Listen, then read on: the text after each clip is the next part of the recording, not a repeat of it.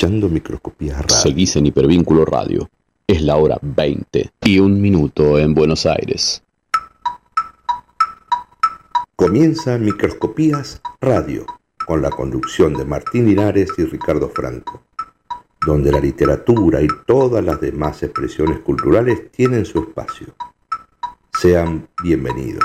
Hoy, hoy, hoy, mira aquella bola, la bola que rebota en la cabeza de ese niño. ¿Quién es ese niño? Ese niño es mi vecino. ¿Dónde vive? En aquella casa. ¿Dónde está la casa? La casa está en la calle. ¿Dónde está la calle? En la ciudad. ¿Dónde es la ciudad? Entre las montañas.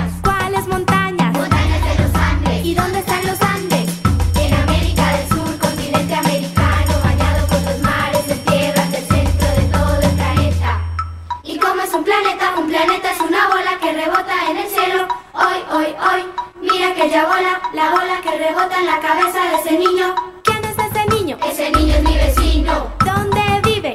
En aquella casa. ¿Dónde está la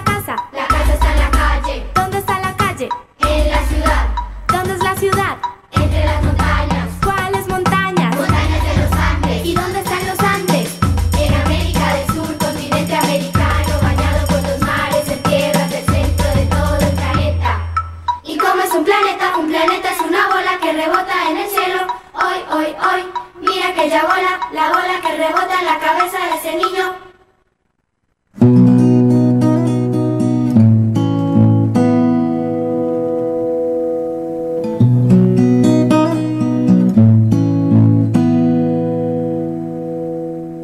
Hola, ¿qué tal? Muy buenas noches, bienvenidos todos al nonagésimo segundo programa de Microscopías Radio. Aquí estamos con el señor Don Ricardo Franco. ¿Cómo le va? Muy buenas noches, don Martín Linares. ¿Cómo anda usted? ¿Cómo andan, queridos micróscopos del otro lado del parlantito? Esta noche de viernes. Sí, señor. O de... No, ¿Qué ¿cómo es hoy? Y no sé, man- no, sí, estoy cruzado.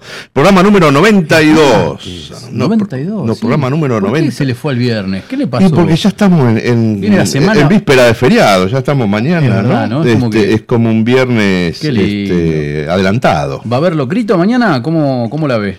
No lo sé, no lo sé, la verdad que no sé. Si es, va a ser comprado, porque en casa no, Está muy bien. no, no somos paisanos de hacer, pero... Eso es- iba a decir, yo es- este, me he venido con el, ya con el, con el look del campo. Muy bien, muy Porque bien. Estuvimos trabajando, ahí en la señalética. Lo vi por las luces, por las vías, digo, ahí Ah. andando, dando vueltas, ¿qué estaba haciendo? Y no, y había que avisarle al tren de frente, vio que hay que hacer el cambio de vías, Claro, porque si no, no claro, podemos llegar a. la a playa chocar. maniobra, sí, señor. Exacto, entonces ahí and- andábamos haciendo señas.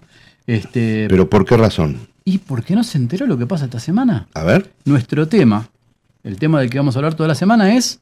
el tren, el tren, el Muy tren como tema, como tópico semanal, que nos va a recorrer este, las horas que estemos acá al aire con microscopías. Exacto. queridos oyentes, cuéntenos sus trenes preferidos. Uf, sí, de Eh. Trochitas, eh, hicieron el tren de las nubes, Ah. fueron a Mendoza, fueron el de la costa. ¿Por dónde anduvieron en trenes? Cosas que sucedieron en los trenes, son habituales de trenes. ¿Van en tren o no voy en tren, voy en avión? ¿Cómo Mm, no sé, no sé. Este, ¿Cuántas historias que traen los trenes? no? eso pensaba, ¿no? Desde todo, desde eh, los vendedores ambulantes Sí. hasta amores que, Sí. que- que ap- nacieron ahí, este, nada, este, apuradas que no llego, que no sé cuánto, que me salgo al tren. O, ¿Sabe qué me trajo? Ahí, ahí dijo la- los amores. Final del juego de Cortázar, ¿lo recuerda? Las Sí, tres hermanas en las vías. total. El tren Pasaba, tardes, sí. Y estaba el tipo en la ventana. Exacto, Y ellas sí. Tomaban formas, ¿sí? Eh, se, y eso era un amor se de vestían, ¿no? Para, para, para el, el enamorado que pasaba. Exacto, hay que leerlo, ¿eh? Sí, Eh, señor. aquel que no haya llegado Sí, todavía. hermoso, hermoso Este, cuento. Muchos, muchos trenes. Este, trenes. eh, eh, en algún momento una, una amiga entrerriana, este, también poeta, me dijo, estamos a un tren de, de distancia. Exacto, ¿eh? Es exacto. como la medida, ¿no? ¿Usaron el, el tren del Zárate Brazo Largo? ¿Pasaron por arriba del, del puente? Sí, es una belleza. sí. ¿Usaron el tren en balsa? ¿Se acuerdan? Ah, En la prehistoria se cruzaba en balsa. En balsa. Antes del, del puente. Sí. En libros. ¿Qué se bajaba? Se bajaba En libros. eh, no, Un gondolieri había. Qué, qué papelón, pero estuve en la inauguración del, del puente. Antes no estaba, no estaba, no estaba el puente. Sí. ¿El puente el El viejo ese o el nuevo? No, el nuevo, el nuevo. Ah, bien, Este, Y se cruzaba eh, en balsa. Tanto era eh, los autos Ajá. como lo- el ferrocarril. Se iba como desarmando en, en los vagones Ajá. y se cruzaba en balsa y después se Ah, armaba. No la tenía, ¿eh? Uf, No bueno, después le cuento. Qué bien. Bueno, ¿cuántas vidas tiene usted, don Franco? Por ahora, Qué bárbaro. Bueno, el tren, entonces, en muchas sus variadas formas. sí, Eh, usted decía recién de la este, de los encuentros de los amores, pero también de los olvidos. Ese pañuelo blanco agitándose, ¿no? Y, y ¿Cuántos el paraguas? que se va. ¿No? cuántos paraguas perdidos. Ah, eh, los adioses. Claro. Pero sí, sí, claro. Los, los adioses de col- colgarse por la ventana Sí, para dar el último beso, sí, ¿no? Sí, sí, es muy, muy de eso. Eh, mi- mis recuerdos pasan por el- la línea San Martín. Claro. Así que ahí pasaban mis abuelos cuando iban para San Luis, Sí. se iban a Retiro a tomarlo, Sí. al Sonda, Ajá. este, y cuando pasaban por casa, iba a toda la familia a despedirlos Ah, al, pasar, ¿eh? Exacto, sí, Este, venían los pañuelos en el aire y era Exacto. una travesía, Claro. era cruzar el continente, era una cosa, Sí, sí, sí, Eso lo tengo este, vivenciales. ¿Cuántas horas pasaron con los chicos mirando el tren? Uf, a Lautaro le fascinaba, Claro. le fascinaba. Este, y vuelta a vuelta nos parábamos ahí a, esperar que pasen un par de trenes. claro, seguro. Y alguno tocaba, Uno de los primeros juegos para los chicos. Sí. ¿no? Jugar el trencito. Claro. Sí, las claro, canciones infantiles. Sí. también por ese lado. El, ¿Cuál era? ¿El Martín Pescador? ¿Me dejará pasar? Era como un trencito y quedaba y el Claro, último quedará. el último quedará, Sí, era algo, algo por el estilo Bueno, de un basta de, trencito. de- de traer cosas de esas de infancias. Y me abrió una puerta Qué que la verdad que. Porque este, usted me dijo que tenía 27 años, me estuvo mintiendo todo este tiempo. no, no, no. eh, acá en, en la radio. Ah, muy bien. Esto es Microscopías Radio, vamos hasta las 22 horas. La Sí. intención es hablar de literatura, pero siempre trayendo distintas miradas, distintos Total. amigos, hablando de distintas cosas. Sí. La idea es disfrutar un par de horitas este, y tratar de, de quitar esta, este aura de elitismo que tiene la literatura, porque la idea es que todos la disfrutemos. ¿sí? Pero sí, claro que No me va a preguntar por la boina, ¿no? No, no, no, lo veo elegantísimo, así que no se haga problema. Está muy bien entonces. ¿Le parece que vayamos vistiendo un poquito el programa y empezamos a contar de qué se trata lo que Me viene? encanta, sí, cómo no. Vamos ahí.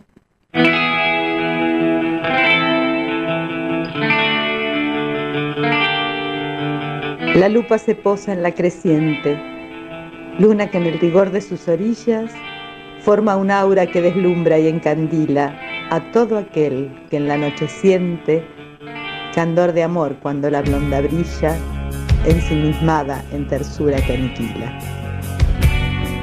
Lupa creciente en microscopías radio.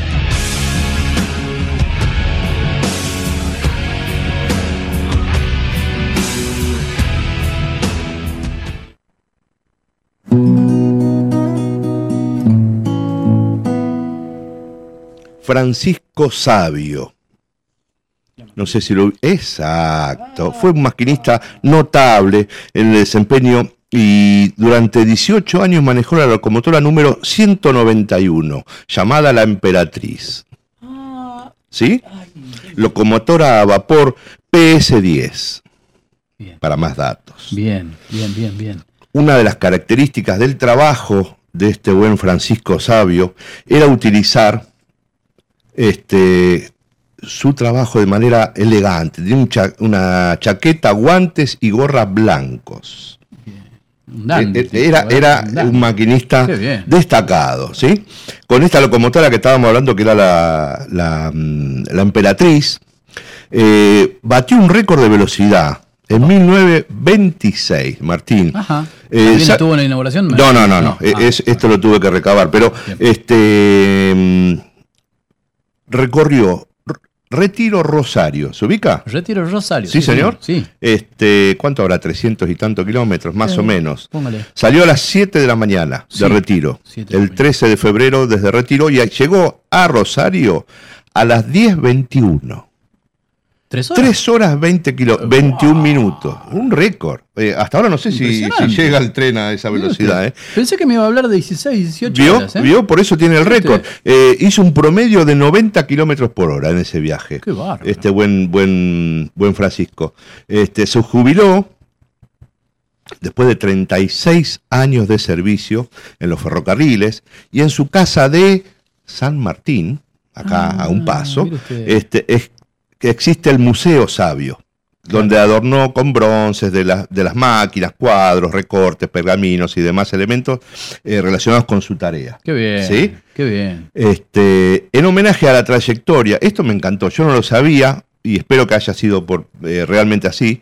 eh, en la parada del kilómetro 48 del ferrocarril general Mitre cambió su nombre y la, eh, a estación Maquinista Sabio. Sabio. Es ¿sí? correcto, sí, de la parada kilómetro 48, ahora se empezó a llamar Estación Maquinista Sabio, ubicada en el partido de Escobar, acá en la localidad que también lleva su nombre Maquinista F. Sabio. Muy bien, muy bien. Lindo personaje ¿eh? de los ferrocarriles, de los Realmente. trenes argentinos. Mire, primeros mensajes, ya dice Rolando Ramondeta. Bravo, Martín y Ricardo, el ferry boat.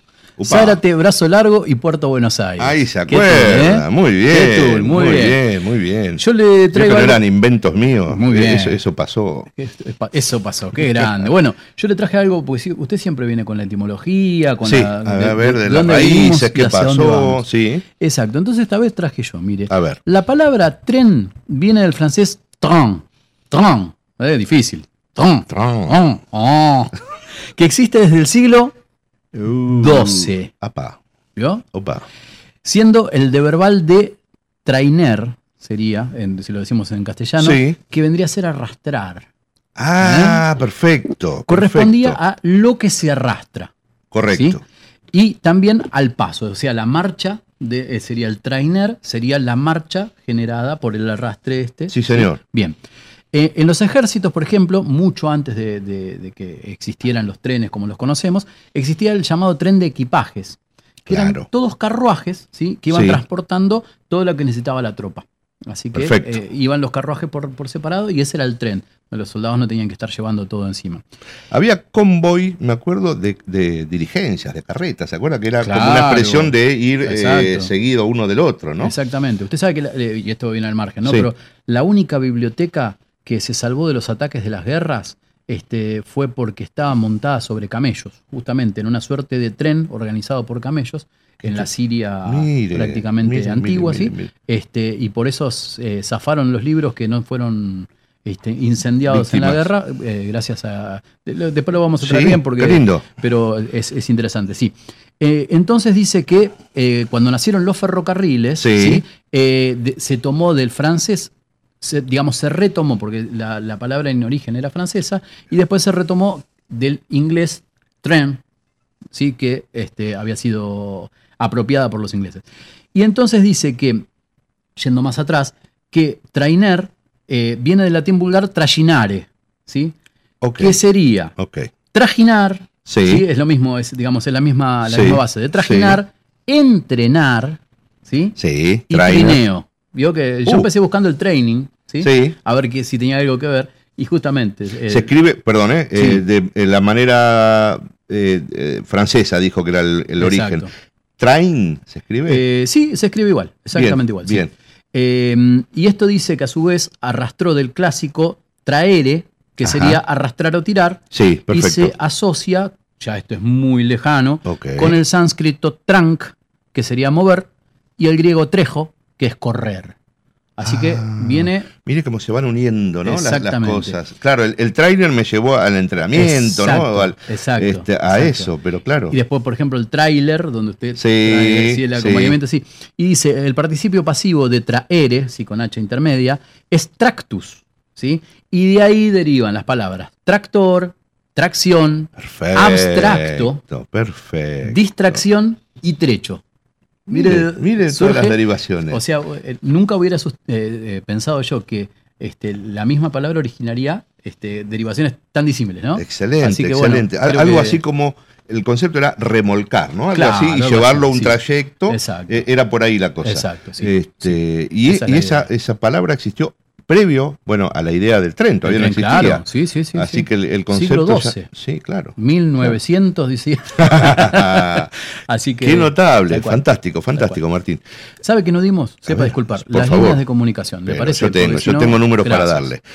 Si tienen papel y lápiz, ahí anoten por favor 11 3858 9736. Este es el número directo de la producción de microscopías y se comunican con nosotros para brindarnos sus, sus pareceres, sus inquietudes.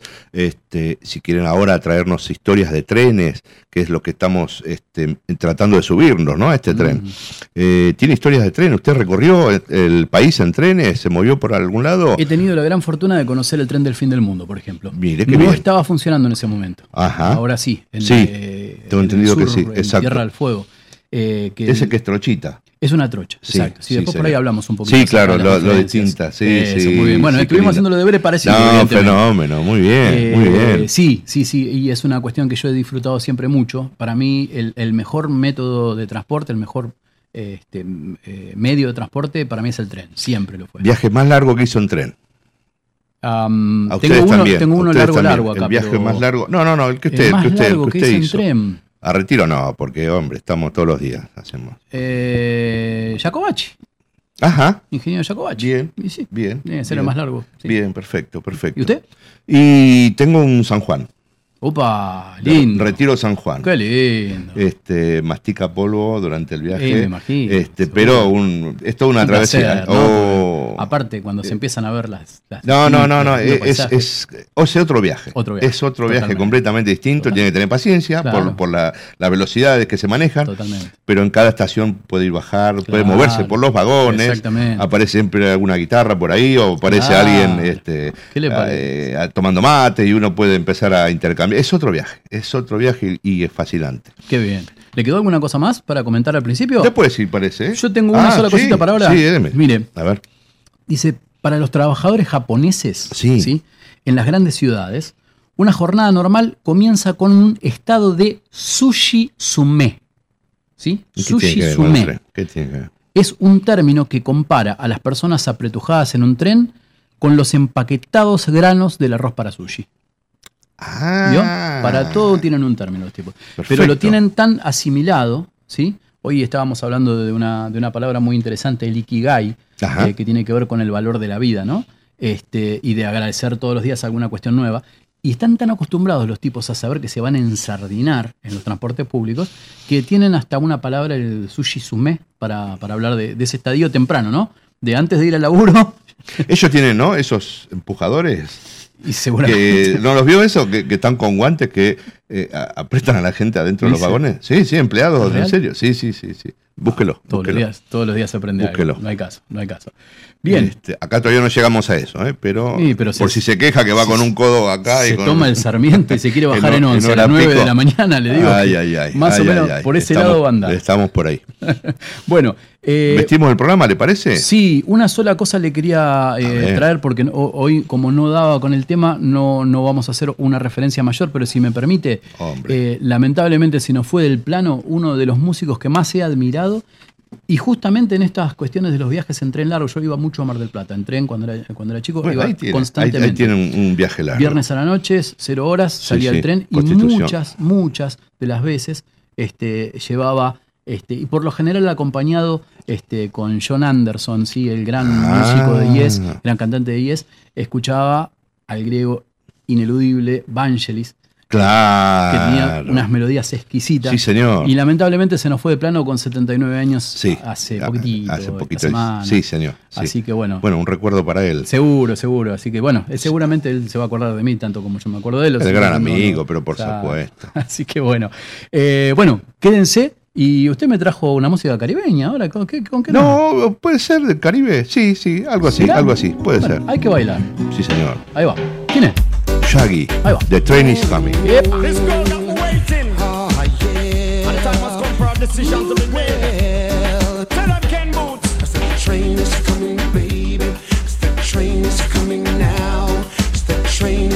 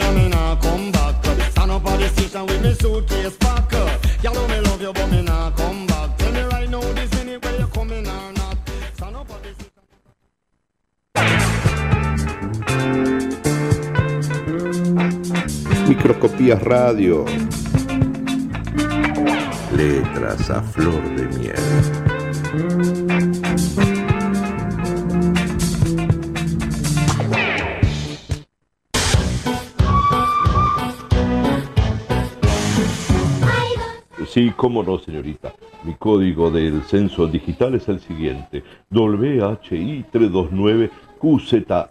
Ah, ¿Cómo dice? Ah, que lo colocó y se conectó a mi wifi.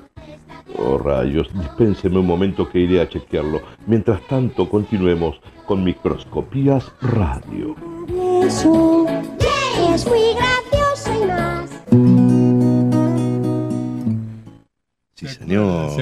¿Se acuerda de esto? Toma, Thomas. pero claro, claro. Thomas y sus amigos. La carita ahí, la locomotora animada, sí, totalmente. Emiliano Ferreira, hola, saludos preferiados. Sí, totalmente. ¿Cómo Qué va, bueno. Emiliano? ¿Qué tal? ¿Cómo va? Eh, Emiliano, por favor, necesitamos saber algo de vos. Tenés que enviarnos algún escrito tuyo. Eh, vamos, Sí. Tenemos que hablar en breve porque la verdad eh, las cosas que he leído de Emiliano son muy buenas. Así que eh, comprometido al aire, muchacho. Abrimos, las tranqueras siempre están abiertas acá, pero este, a todos los amigos que se sientan convocados y que quieran compartir con nosotros este, su material son más que bienvenidos y siempre insistimos en esto de los autores que se leen a sí mismos. Nada más, eh, más eh, precisa la, la intención, al menos, ¿no? Eh, la, la- la interpretación del texto. Hay algo que está acoplando, me parece. ¿Sí? ¿Puede ser? A ver, vamos a bajar un Este, poquito. no y mire. que, que, que los mismos autores cuando interpretan sus obras. Totalmente. Así que Totalmente. nada, la convocatoria está abierta y sigan enviándonos, por favor. Invitado. Bueno, y justamente, mire, ahora que toca el tema de los, de los autores este, leyendo su Sí. propia obra, Sí, eh, nosotros tra- siempre tratamos de hacer pie en esto de difundir autores nuevos. Hay veces que difundimos cosas que no fueron tan escuchadas, bien. incluso gente que no sabe que existe ese material en- y que son quizás autores que son reconocidos. ¿m? Sí, Entonces, este, siempre está bueno este, escuchar al autor con su propia obra. Entonces, vamos a hacer un viaje al pasado. ¿sí? Ok. ¿Sí? Ok. Y vamos a traer eh, ¿A dónde, un me, audio a dónde me pasado- quiere llevar? un audio pasado de un disco de 45 RPM. ¿Sí? Bien. ¿Cómo esos discos grandotes? Bien, sí. Eh, con una voz que no es tan habitual de escuchar, Ajá. que es la de Oliverio Girondo. Ah, ¿Sí? qué lindo. Porque usted me propuso el tema del tren, y yo pensé el tren, y si nos volvemos un cachito, este, quizás unos años, vamos a estar en el tranvía. ¿Se acuerda de Bueno. Bartolo y el tranvía, Sí, por ejemplo? claro, Bueno, claro. Y ahí había... Era el prototren, un el pasito, prototren, un pasito intermedio. Con esas vías eh, Sí, que, claro, que claro. recorrían la- ciudad, que algunas están, y todavía hay un tranvía del que vamos a hablar, el tranvía histórico, Sí, el próximo jueves. sí, señor. eh, si el tiempo acompaña. Este, y mm, bueno, este, eh, Oliverio Girondo, entre otros libros geniales, sacó este, 20 poemas para leer en un tranvía. Qué lindo. ¿sí? Sí, señor. Eh, anímese a leer esos poemas en voz alta en un tranvía.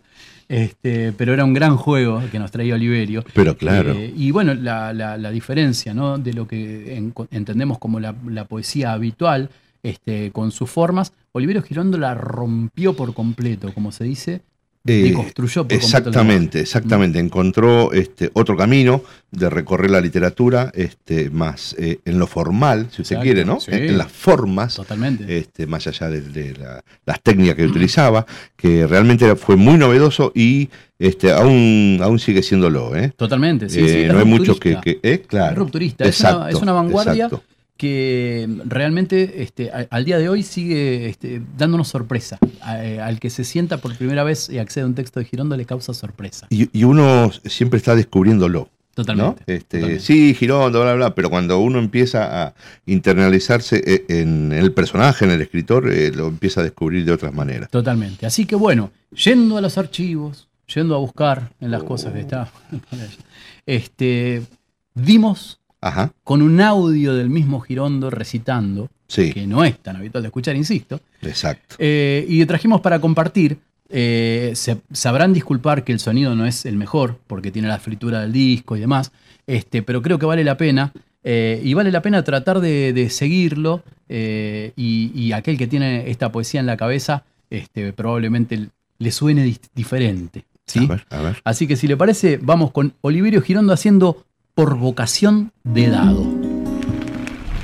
por vocación de dado, a lo fugaz perpetuo y sus hipótesis, a la deriva al vértigo, a sublatir al máximo a la reverbera lívido, al desensueño al alba, a los cornubios dime sin titilar por ímpeto de boomerang en cero, de gravitante acólito de tanto, móvil tránsfuga terráqueo efímero y otros ripios del tránsito, mitad turbio, exóbulo, espiritado en virgo, en decúbito, en trance, en aluvión de incógnitas, con más de un muerto huésped rondando la inframiebla del dédalo encefálico, junto a precoces ceros, esterocentes, dime al codeleite mudo el mimo, mimo misto, al desvelar los senos, o al travestirme viola el sótano de ausencia de camino de pájaros que lindan con la infancia.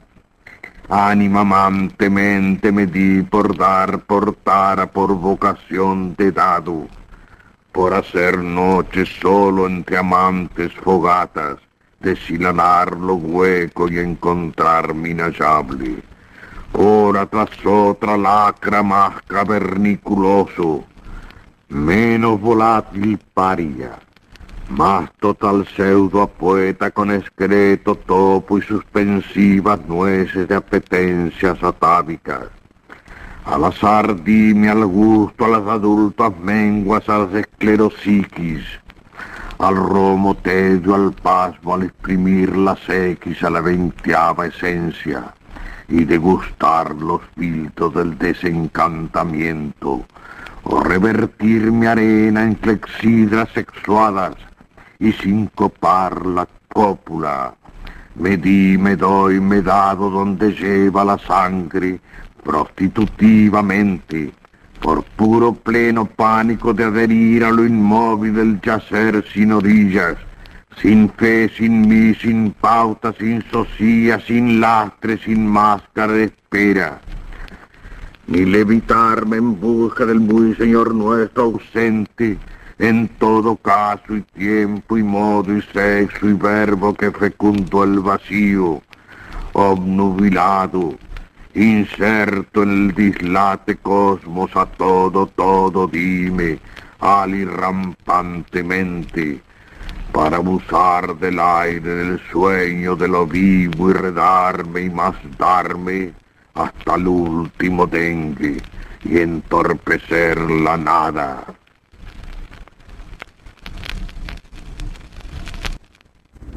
A partir de este momento, busquen lápiz y papel, que Marisol Smith nos trae todas las actividades, novedades, presentaciones y eventos de nuestro interés, condensados en su agenda cultural.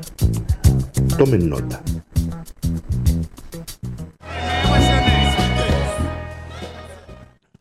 Bueno, seguimos en Microscopías Radio y ahora estamos eh, en la posibilidad de, gracias al teléfono, ¿no es cierto?, a las vías de comunicación, eh, tenemos ni más ni menos que a Marisol Smith del otro lado. Hola Marisol, ¿cómo te va?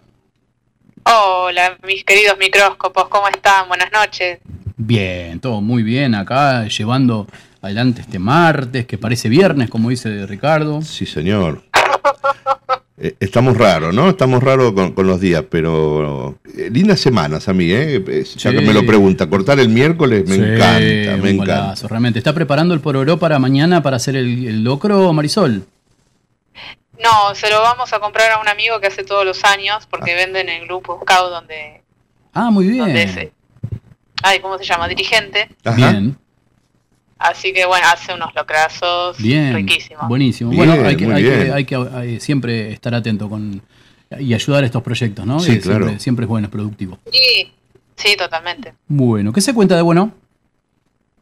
Y miren, personalmente hoy me dieron la cuarta dosis y estoy bastante en estado deplorable. Ajá. Pero de- de- se la escucha así como relajada. ¿Qué fue? ¿De, de peyote? ¿De, de qué, qué- qué marca No, fue? no. ¿No? No, no, me dieron, me dieron la moderna, pero estoy haciendo un esfuerzo enorme para no sonar decadente. Ah. No, pero evidentemente la moderna está, está muy interesante. Mi mujer pasó por lo mismo, así que. Bien, viene, bien, viene- bien, bien. el combo Eh, bravo. Pega- Castiga. Pega fuerte. Está bien, pero hay que cuidarse. Es, es una buena forma de seguir cuidándonos, exactamente. Perfecto, sí, sí, sí. Sí, sí. Será- supongo que hoy, mañana y ya, ya estaríamos después recuperados. Sí, no, no. Más allá de un dolorcito de brazos, la, la recomiendo profundamente. ¿eh? Total, total. Es, es la única por ahora. Sí, sí, ni hablar. Bueno, ¿qué anduvo haciendo por ahí? Cuéntenos, a ver, ¿estuvo paseando? Miren, oh, para hoy me subí al tren, más que nada. Bien. Opa, Bien. muy bien. Porque sí, sí, es Sacó verdad que el sábado ¿no? pasado fui a un espectáculo. sí, sí, es verdad que el sábado pasado fui a un espectáculo, pero bueno, lo voy a dejar para la semana que viene, así lo desarrollo mejor. Ok. Ah, ya nos estaban metiendo una semana. Sí, entonces, señor. Y bueno, bueno, bueno, bien. Bueno, Sí, sí, hoy decidí eh, subirme a los trenes por los que he pasado. muy bien. Porque, no sé, me, me, me gusta la, la figura del tren. El, el, el tópico del tren, vieron el viajecito, no sé. Tiene tiene algo, algo ¿no? especial. Tiene, exacto, tiene una magia, un, nada, una cadencia, un, algo sí. muy distinto. Sí. Tiene, tiene un algo, así que bueno, les escribí algo sobre el tren y aparte tengo dos invitaciones para este sábado 28. Excelente. Bueno, vamos, vamos con lo suyo, vamos con lo suyo que tenemos ganas de escucharla, a ver. Sí, sí. Bueno, ahí les va. El tren. Cuando me quedaba dormida en el sillón de mi nono, siempre me despertaba la bocina del tren, del tren Belgrano Norte, ese que es todo rojo y cuya locomotora es diésel eléctrica, motivo por el cual funciona aunque se corte la luz. De aquellos días recuerdo que este sonido no era molesto, sino que le indicaba a mi consciente, aún un poco dormido, que me, me encontraba en casa. El Urquiza lo tengo más cerca de mi barrio, ese con asientos verdes que te permite cambiar el respaldo si no te gusta viajar sentado en sentido contrario a cómo avanza el tren. Allí siempre hay vendedores ambulantes que te dejan los chocolates en el apoyabrazos y músicos callejeros que tocan la guitarra y cantan canciones que no sabemos todos, alegrando así el viaje. El San Martín lo conozco muy poco, aunque este último mes lo frecuenté varias veces para bajarme en Palermo e ir a la Feria del Libro. Los asientos de esta línea son modernos, pero no por eso más cómodos. Eso sí, tienen carteles de LED programables que junto con la grabación de una locutora robótica te van indicando cuál es la siguiente parada. Al Mitre hace mil años que no subo, pero recuerdo que en las épocas de verano siempre tenía el aire acondicionado en modo nieve. Las otras líneas no las conozco o las usé tan pocas veces en mi vida que no me ha quedado registro alguno de ellas. Todos los trenes tienen sus propias características que los hacen singulares, pero todos nos acercan. En cada vagón nos encontramos con los personajes más variados y la disposición de los asientos hace que nos crucemos con más miradas que las que nos permite encontrar el colectivo, por ejemplo.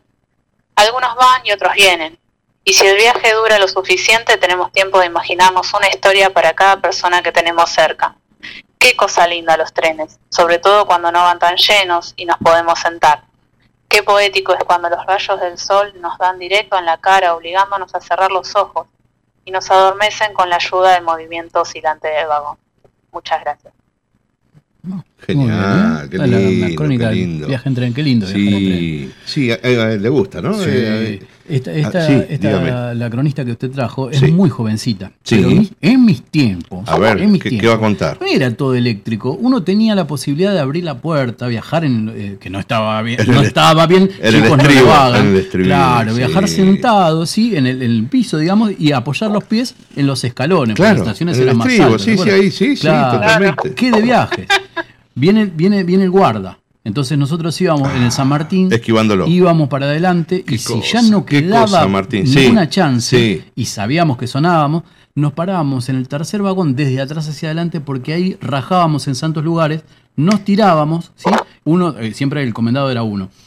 Rápido sacar boleto, pero hasta Lynch, porque la- no, Lynch no, este, a Sáenz Peña. Sáenz Peña, Era- una- una estación, claro, Y ahí pasamos por el lado del guarda. Sí, acá así, tenemos. claro, está. ¿Llegó a tener abono alguna vez? no, abono no. Ah, yo pero sí, sí, yo sí, sí yo- coleccionaba los boletitos de, de cartón. Claro, pero claro. Los del San Martín eran marrones de un lado y blancos del otro. Hágame acordar que algo debo tener, ¿eh? Ahí algo debo tener. Bien, Sí. bueno, el, el, el ida y vuelta era naranja y blanco y el Claro, solo que era ida era exacto, blanco. Exacto. Este, me contaron, ¿eh? Así que le digo, este, Sí. la historia no nació con la sube, pero bueno, usted alguna vez le va a contar a sus nietos que, que usaba una yo usaba sube. la sube. Claro, para viajar, sí, totalmente, totalmente. Las crónicas van a ser las mismas. en 2064 va, a seguir pasar, habiendo vendedores va a pasar ambulantes. ¿Compra muchas cosas Marisol en el tren o no? Eh, no, la verdad que nunca compro nada, soy una rata inmunda. Qué bárbaro, qué bárbaro. Hay desde bromes, CD, ahora no sé si se venderán No tanto. creo, Eh, sí. En un momento había pilas, recuerdo Sí. que vendían en San Martín a un Ah, sí. desfile eh, constante. Ahí está. Eso, Eh, ¿qué- esa la podemos dejar para el. Sí, ¿Cuál es, cuál es sí. la, la cosa más rara que vio? Yo le voy a contar cuál es la cosa Bueno, más rara. bueno, cómo no, cómo no. Sí, sí, pero es verdad. Este, todo, todo ese material. Bueno, yo, le, yo le- le cuento, ya que me pregunta. De- sí, se lo dele, dele, dele, dele. Lo más raro que vi A ver. fue vender pelucas. Pelucas así para fiestas. Pero eso para, para el teatro. eh, para no, que- pelucas así rosadas, Ajá, amarillas, ajá. verdes, sí, para, para De la cotillón. fiesta de cotillón. Ah, Eso fue lo más raro que vi. rareza, ¿Sí? Bueno, bueno, bueno. Este, ¿Y tenías algo más para comentarnos, Marisol, de, de la agenda? Sí, por otro lado tengo dos opciones para este sábado, Ajá. para toda la familia. Uno, bueno, el- tenemos el sábado 28, eh, a las 3 de la tarde va a haber un cine debate en la Biblioteca Alberdi de Caseros, Ajá. Bien. que van a coordinar Marcela Galván y Noelia Segui. La Muy película que van a ver es El País de las Maravillas de Alice Rothweicher, les debo el apellido, y eh, se cobra un bono contribución de 200 pesos a Muy total bien. beneficio de la biblioteca. La dirección es Sarmiento 2706, Caseros, partido de 3 de febrero. Muy bien. Excelente. Hermoso A dos, tres cuadras de la estación, más o Sí, menos. ahí nomás. Sí, a un paso. Sí, sí, muy cerquita. Muy y bien. bueno, después otra opción para el mismo sábado, eh, para que bueno, el que busque algo distinto, a las 5 de la tarde la estrella mochilera va a dar su última función de su nuevo espectáculo Un Mundo Mejor en el teatro El Picolino y la dirección es Fitzroy 2056 Cava. Muy bien. Excelente. Muy bien. Este es un. La estrella mochilera, bueno, les tiene que sonar de Eduardo Vázquez que Totalmente. estuvo el martes pasado Exactamente. Y también estuvo en la y que también, bueno, Muy bien. Exactamente, estuve narrando el sábado. Perfecto. Y, y hace su show infantil, ¿verdad? Exacto. Es un recital, había comenzado. Un recital Es un recital de, de su último álbum, sí, Exacto. señor. Usted sabe que Sí, estaba sí, sí, barriendo- Yo salgo a veces a barrer. la- ¿te- te- eh, ¿Le quedó alguno o no? Estaba. No le quería interrumpir. ¿Cómo, cómo, perdón? Eh, no, no le quedaba ninguna ningún parroquial leí pendiente o ya? Sí, a usted No, pregunto, por ¿eh? el momento Ah, bueno. Eran, Digo, no, eran, esos, yo salgo, eran esos dos eventos para Bien, el sábado. bien. yo- salgo Sí. este, toda la- todos los miércoles feriados, Sí. por ejemplo, eh, Sí. salgo, eh, me pongo el tango y me voy a barrer la vedera. Bien. Y No se entonces- priva de nada. No me privo de nada. Y Bien. estaba ahí, dale que dale, barriendo las hojas del otoño este. Sí. Y por ahí viene la censista. Y usted, ¿estuvo de censista usted, Marisol? ¿Puede ser? Sí, sí, sí. Ah, pero no vino para Estuve- acá. Anduvo por No, me lado. tocó, me tocó caseros. Ah, muy bien. Bien. Bueno, acá nomás también. Bien, bien, bien, bien. Si lo mandaban a, qué sé yo, Gleu. no, Bueno, ¿y la experiencia bien? ¿La echaron? Eh, ¿Le, le sí, convidaron un cafecito algo? no, sí, a ver, eh, la verdad que no, no estaba en mis planes, pero fue para segundear a un amigo de mi papá. Ajá. Y, y, y bueno, de- me arrepentí desde el momento en que me mandaron todo el material para leer, que no fue poco, dicho sea de paso. Estuve, no, no les miento, estuve hasta las 2 de la mañana leyendo Ah, para hacer, bien. porque dije, de esto depende que después eh, el censo salga bien. Obvio. Entonces me puse en papel, Bien. pero no, me tuve que levantar a las 5, eh, me morí de frío. Así estuvo lindo el viernes, Estuvo, miércoles. estuvo, estuvo frescón. Tal cual, tal cual. ¿Qué, qué experiencia acerca de la- las respuestas virtuales? No, la verdad que mucha gente se apioló y lo hizo online, lo cual nos facilitó un montón el trabajo. Yo no creo no que va, saben de ahora en más va a ir. Sí, La tendencia va a ser más por ahí, Sí, creo. Seguramente. De hecho, me tocó visitar gente gente muy adulta que me, que me decía, mirá, te doy el papelito, me lo hizo mi nieta. Ah, genial, señora, qué bueno. Excelente. Este, y sí, me, me- más allá, o sea, la, la parte burocrática, la verdad que a mí nunca me gusta, eh, pero encontrarme con la gente, me, me ofrecían, una señora me hizo té, me convidó un escón, Muy eh, bien. eh, todo el mundo me decía, bueno, que te sea leve, anda Ujú. tranquila, cuídate, y qué sé yo.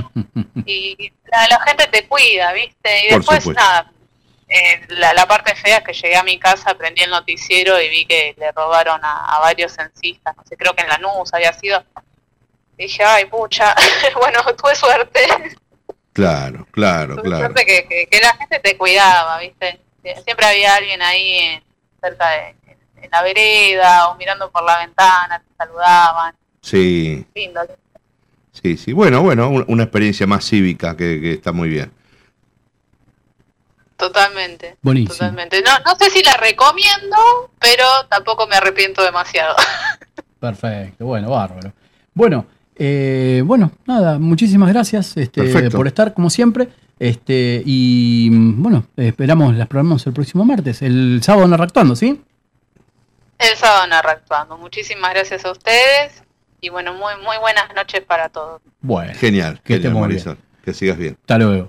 Bueno, eh, Marisol Schmidt, entonces, este, Sí. trayendo un poquito, contando un poquito lo que, lo que pasó este, en esta jornada cívica, muy interesante. Sí, y sí. bueno, varias, varias cosas, ¿sí? Hablando un poquito sobre los trenes, esas experiencias, ¿no? Que, Que, que uno- Sí, cada, bueno, nada, eh, no es nada novedoso, ¿no? Pero digamos, cada línea de ferrocarril tiene su propia mitología, ¿no? Sus- personajes. Totalmente. Uh, ahora viene este, ahora viene aquel que grita, ahora viene el otro que no sé cuánto.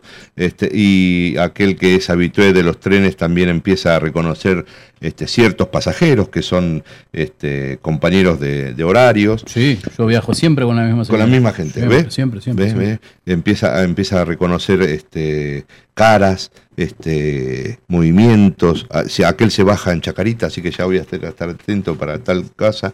Este, pero bueno, rutinas que tienen que ver con los trenes. Habló de ir a Mar del Plata también en tren, qué linda Sí, experiencia. Sí, la verdad que sí. Esa sí que es recomendable. ¿eh? Sí, lo he Bueno, hecho y- también. Y, y ahora que, que las condiciones acompañan, también la posibilidad de viajar a Rosario, ¿vio? Sí. Este, que es eh, un, un muy lindo viaje y dice que la gente que estuvo viajando estos días que mm, está muy cuidado. El tren. Así que bueno, a, cuidarlo. En un ratito vamos a hablar seguramente eh, de el gran descalabro que le sucedió a nuestro país en cuanto a, este, a las redes ferroviarias. ¿sí? Eh, un dato que todos conocemos, pero a veces nos cuesta asimilar, Ajá. es que no hubo un país en el mundo que no haya crecido sin, re- sin redes ferroviarias. Total. El, el- la- el crecimiento más grande se ha dado en todos aquellos que, que- y Que han ahora- apostado, ¿no? que han apostado por Eh, eso, por eso, y que el- no la han descuidado. Claro, y sigue siendo el, método de eh, más económico de Totalmente, traslado. totalmente. Este, No tengo acá la cantidad de la cifra, pero cuántos tre- cuántos camiones de carga son un representa un solo tren. Exacto. En un rato vamos a hablar de justamente de, de las distintas utilizaciones y utilidades que tienen los trenes en el mundo. Bien. Pero bueno, bien. antes de eso, Sí. mientras después de escucharlo a Tomás, ¿usted me va a decir qué hay detrás de la canción? Sí, claro. Vamos entonces, que es mi sección favorita. Vamos.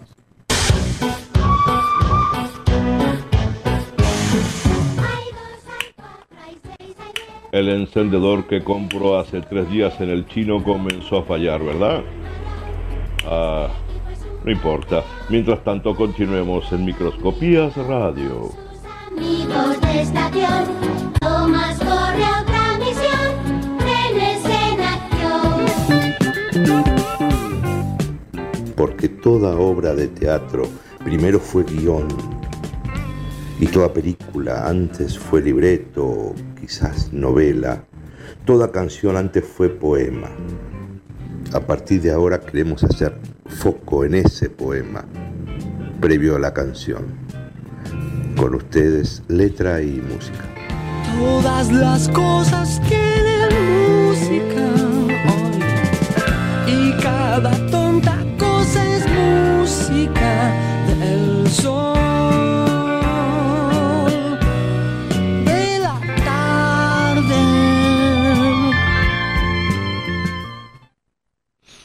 Jeff Lynne, junto con Roy Good, formaron un, dúo creativo que duró varios años, pero luego este, eh, la salida de Good, allá por 1971, recayó todo online y él se puso a, cargo este grupo en la producción, en la composición de música, en el trabajo de, de grupo.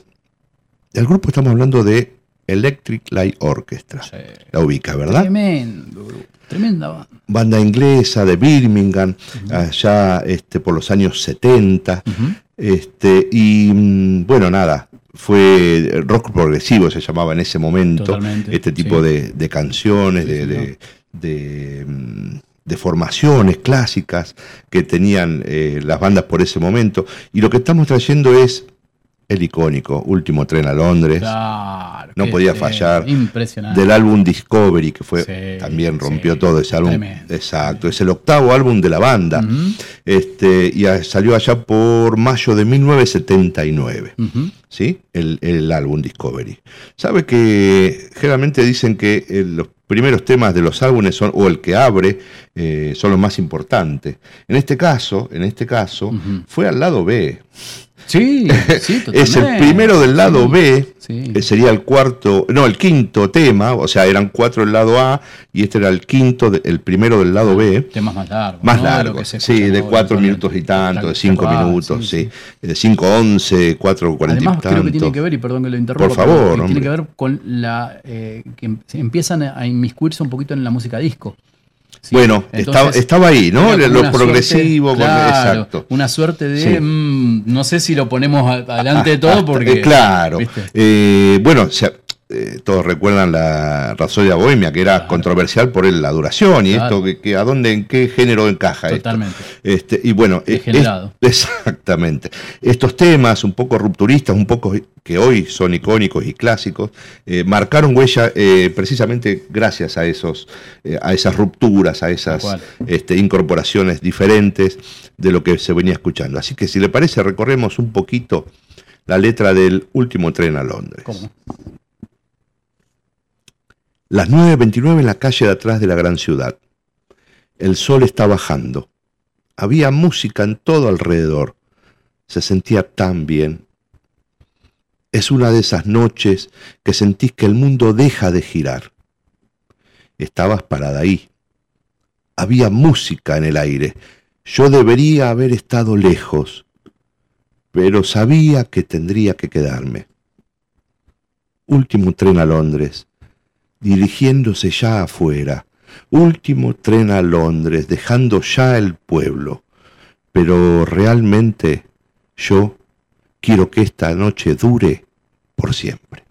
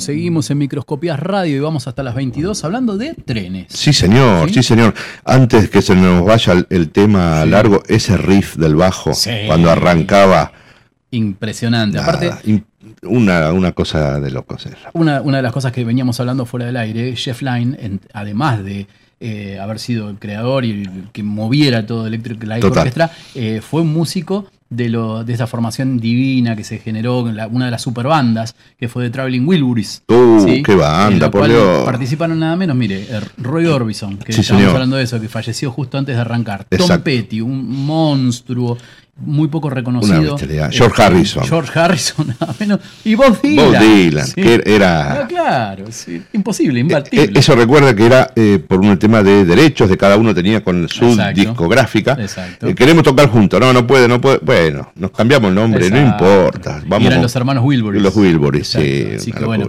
muy, muy, muy Corrieron lindo. todo su ego Totalmente, en voz de, de la música y salir a tocar. Y dejaron dos o tres temas que realmente son. Muy, muy icónicos, este, que ya lo a trayendo. Sí, cómo no, de a poco, de a poco. Sí, señor. No entra todo. ¿viste? No, no, de a poquito. Aparte tenemos que buscar el vínculo a ver dónde entra este tema. Sí. Pero súbase al tren, Martín. Pero lo que yo le decía que no entra este tren. Porque es muy grande. Este es el, es el tren más grande del mundo, ¿vio? Más Y- grande, el Claro. tamaño. Eh, podríamos decir que es la formación de, de ferrocarril más extensa. No, Ahí va. no vamos a la traza, como dijo usted, Sí. el recorrido, vamos al tren. Ah, No al tendido de vías, sino a la A formación. la formación del tren, sí. ¿Usted se acuerda en esa época que este, pasaban los trenes de carga y usted venía con el auto justo y, y paso, ¿qué hago? No, pues este, Oh. si está bajando la barrera, bueno, me quedo, pim, pim, pim, pim, Sí, pim. claro. Venía que venía el tren de carga y Qué decía, tren, qué tren, "Ah". qué tren, qué tren. Y pasaba Claro. Y te contaba 20 vagones, 32 vagones. Eh, sí, 40 la verdad que nunca lo contaba, pero me gustaba. eh, ¿Se acuerdan los que venían? Estimo yo que con vino venían de Mendoza. Vio que había un. Yo le hablo de San Martín. A la ¿eh? bodega Scioli. Mi- exacto. Exactamente. En Paternal hay una playa maniobra que Exacto. estaban las bodegas ahí y venían los procedentes de Cuyo. Exacto. eh, los vagones diferentes que traían líquido. Después estaban otros que traían piedra o arena. cual, ¿Sí? sí, ¿Lo sí, recuerda? sí, los playos. ¿Cómo no? Sí, sí, este, e- Esa era Bueno. este, mi diversión. ¿no? Pero ¿cuánto tiempo estaba esperando ahí? Y Uh. llegaba y decía, Anochecía. claro, llegaba y le decía al amigo, 54 vagones. Sí, Oh, sí, 54, no, no, pas- no terminaba de pasar más. Bueno, le voy a contar de un tren en Sudáfrica. Bien, ¿sí? ¿lo, lo agarró la barrera en Sudáfrica? Vagón trans- seguramente, seguramente Sí. alguien habrá querido pasar y seguramente este tren lo interrumpió. Un vagón tras otro. Sí, más o menos, y yo calculo, si estará hablando de 30 y pico, eh, 50 vagones. 50 sí porque no se podían contar, pero un poquitito más. 70, 70. ya 70, es un, un es tren- enorme. un poquitito más. eh, no llegamos a 100, 90. 375 vagones. Eh, Imagínese, cuatro Exagerado. 4 kilómetros. Sí. Sí, mira hasta allá. Sí. ¿no? Y está la localidad al lado y todavía sigue el tren pasando por acá. Claro, ¿Sí? este, sí, sí, sí, sí, sí, totalmente. 375 vagones, entonces 4 kilómetros este, entre las ciudades, eh, entre las localidades sudafricanas de Sisen y Saldaña. Eh, recorren una, una traza de 861 kilómetros. ¿Sabe por qué? ¿Sabe para qué? Estimo que es de carga, ¿verdad? Es de carga. Sí, señor. Para transportar el manganeso Bien. que se saca de Sudáfrica. Bien. Quién bien. sabe cuántos años más queden es de el, sí, en Sudáfrica. es el productor eh, mayor de, de Mm. este mineral este, y es trasladado entre dos ciudades de Sudáfrica. Exactamente. Eh, qué locura, ¿no? Porque eh, la- el- es la temeridad del tamaño. Totalmente. Es algo que Sí. uno no, no- eh, inimaginable para algunos, pero Totalmente. bueno, este, existe, existe Totalmente. ese tren que es el más largo, al menos de no de pasajeros, sino de carga, Claro, eh, que, que está recorriendo. Y me habló, me iba a hablar algo de la traza más larga. La traza más larga, sí. ¿Qué? Pero este, este sería un viaje soñado. A ver. Sí, un viaje soñado con almohadones, ¿eh? Porque Larguito, larguito. eh, un poquito largo. Bien. ¿A usted qué le parece Salgo de acá. si sale de sur de Portugal? Ah, ¿sí? bien, vamos la para ciudad Europa. de Lagos. Sí, me ubico. Bueno, va haciendo una pequeña traza que lo va a llevar un poquito hacia el norte. Compra el diario en el. Claro, bien. sí, tranquilo. Un crucigrama o algo. Exacto, eh, sube. sudoku. Sí. Para resolver un sudoku necesito todo este tiempo. Bien, bien, bien, bien. Sube un poquito hacia el norte y Sí. va empezando de a poquito a irse hacia el este. Sí.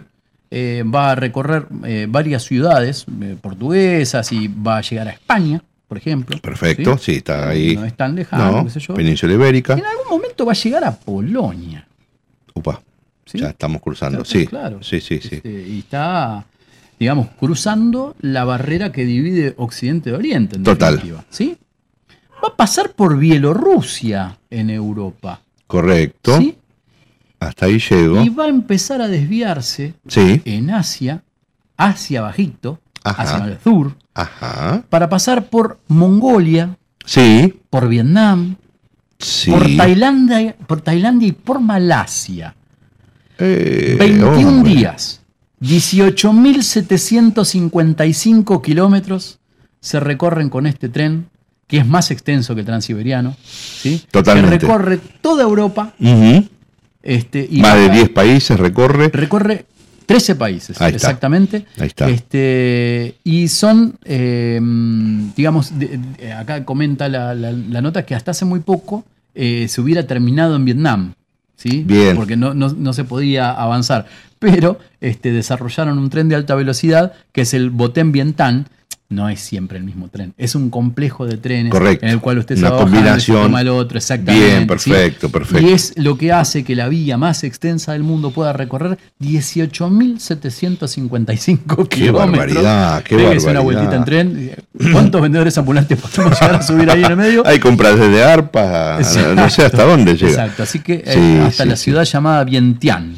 Y el recorrido estuvo un poco trunco con el coronavirus, ¿no? Porque cual, hubo sí, algunas estaciones que no, que no funcionaban eh, de, de este recorrido. Pero qué interesante tomar y y recorrer 13 países. Tal cual. Qué locura. Bueno, a muchos, muchos este, que vienen de Europa, eh, al recorrer las extensas este, territorios que tenemos nosotros, le, le parece recorrer varios países. Totalmente. Este, Totalmente. Y esa sensación de, de, de perplejidad por la inmensidad de los tamaños, ¿no? Es muy distinto. Yo tuve, le- le- eh, a veces no es bueno volverse autorreferencial, pero creo que a veces da para, para contar alguna cuestioncita en particular. Total. Tuvimos la, la gran fortuna de en 2018 hacer un viajecito eh, y en un momento eh, tenía que partir desde Venecia Sí. ¿sí?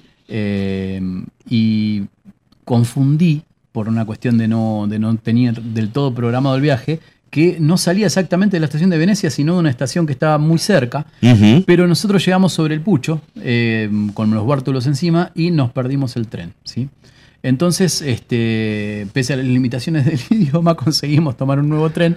eh, ¿Ma dónde va? ¿A ¿Dónde claro, va? Bueno, pero, qué sé yo, este, toma para allá. Claro, pero el, el tema fue que eh, Venecia a Roma, ¿verdad? Bien. Este, el, el tema fue que nosotros no, mm, este, no sabíamos, o sea, que el tren que nos íbamos a tomar, o sea, que compramos los boletos ahí este, para tomar, y de pronto, eh, cuando ya tenemos el, el trato hecho, nos subimos. Eh, y de pronto vemos un tren de línea Sí. que está en una estación cercana. Ajá. Y entonces el tren en el que veníamos empieza a cobrar un poco de velocidad. Sí.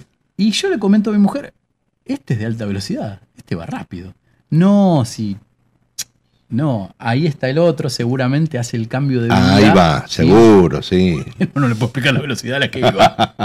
Pero llegamos rapidísimo. Y es más, eh, se llega, no recuerdo a qué ciudad, Ujú. se llega eh, yendo para adelante, justo me, me- acordé con esto que contaba Marisol, Sí. yendo para, y entonces eh, se pasa por debajo de una montaña, ¿sí? Ujú. y después el tren hace el recorrido inverso y va hacia atrás, y uno que viajaba para adelante empieza a viajar para atrás. Y Ay, está ay, bueno, ay, ay, ay, aténgase ay. Rápido para atrás. Una Claro, cuestión, claro, este, claro, pero muy, muy divertido, y aparte usted sabe que puede poner el cafecito ahí al lado de la ventana y no se le mueve. No se mueve. perfecto, no hay forma. perfecto. Así que bueno.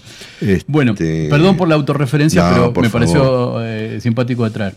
¿Sabes? Me, me hizo acordar apenas, ¿eh? Algo que no hay que hacer en las casas. A ver. Don't try this at Eh, home, decía el. u- unas diversiones que, que- que hacíamos eh, con el tren, ¿eh? Con el tren. No sé si la hizo usted. Perdón, a ver, Ah. Alisar monedas. Ah. ¿Sí? bien, En la traza y quedaba finita Sí, y lisa. sí, sí, sí. No se hace, ¿eh? No se No, hace. no se hace. Bueno, a ver si descarrila. ¿Para dónde? me hizo eso acordar de que no Claro, se movía. Me hizo acordar eso. Pero bueno, hablamos del más largo, hablemos del más corto. Sí, sí. Ah, bueno. El ¿Quién más corto es el más famoso ahora. Ajá. ¿Usted ah, vio la película. La La Land? Sí, claro. Bueno, ahí está.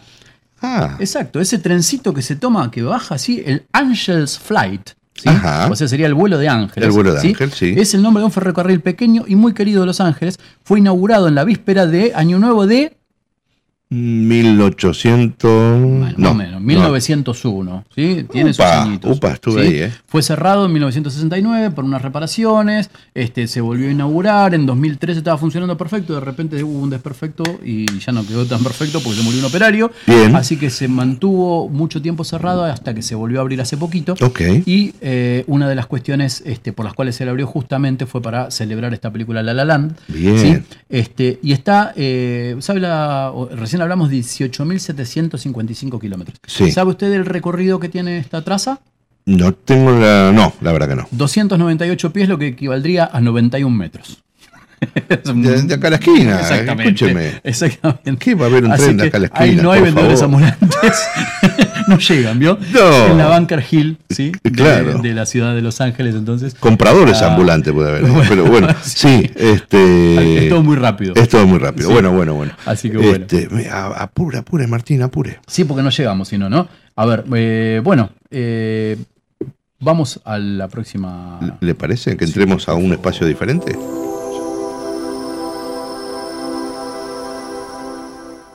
Arriba, más arriba, bien arriba, donde solo hay horizontes azules y gaseosos, la lupa orbita sobre nuestras cabezas y magnifica cada uno de nuestros actos. Juguetes de alguna fuerza universal, chocamos y nos levantamos con ansias de trascender. Cuerpos minúsculos de argamasa, agotados por el esfuerzo, de sabernos animal superior, hasta que el crepúsculo boreal nos envuelva y volvamos a nacer. Lupa en el cenit, en microscopías radio.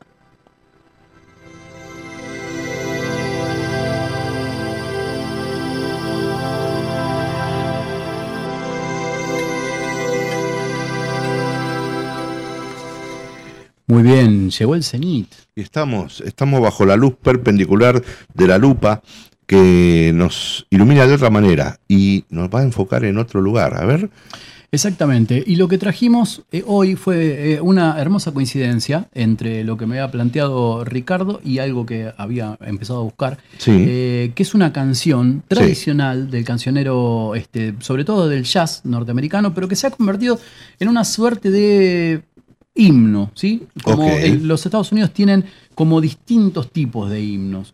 Eh, no necesariamente son el himno nacional, pero hay muchas cosas que son tan representativas del país que se los consideran como unos himnos de, de alguna forma. de una región, ¿puede ser?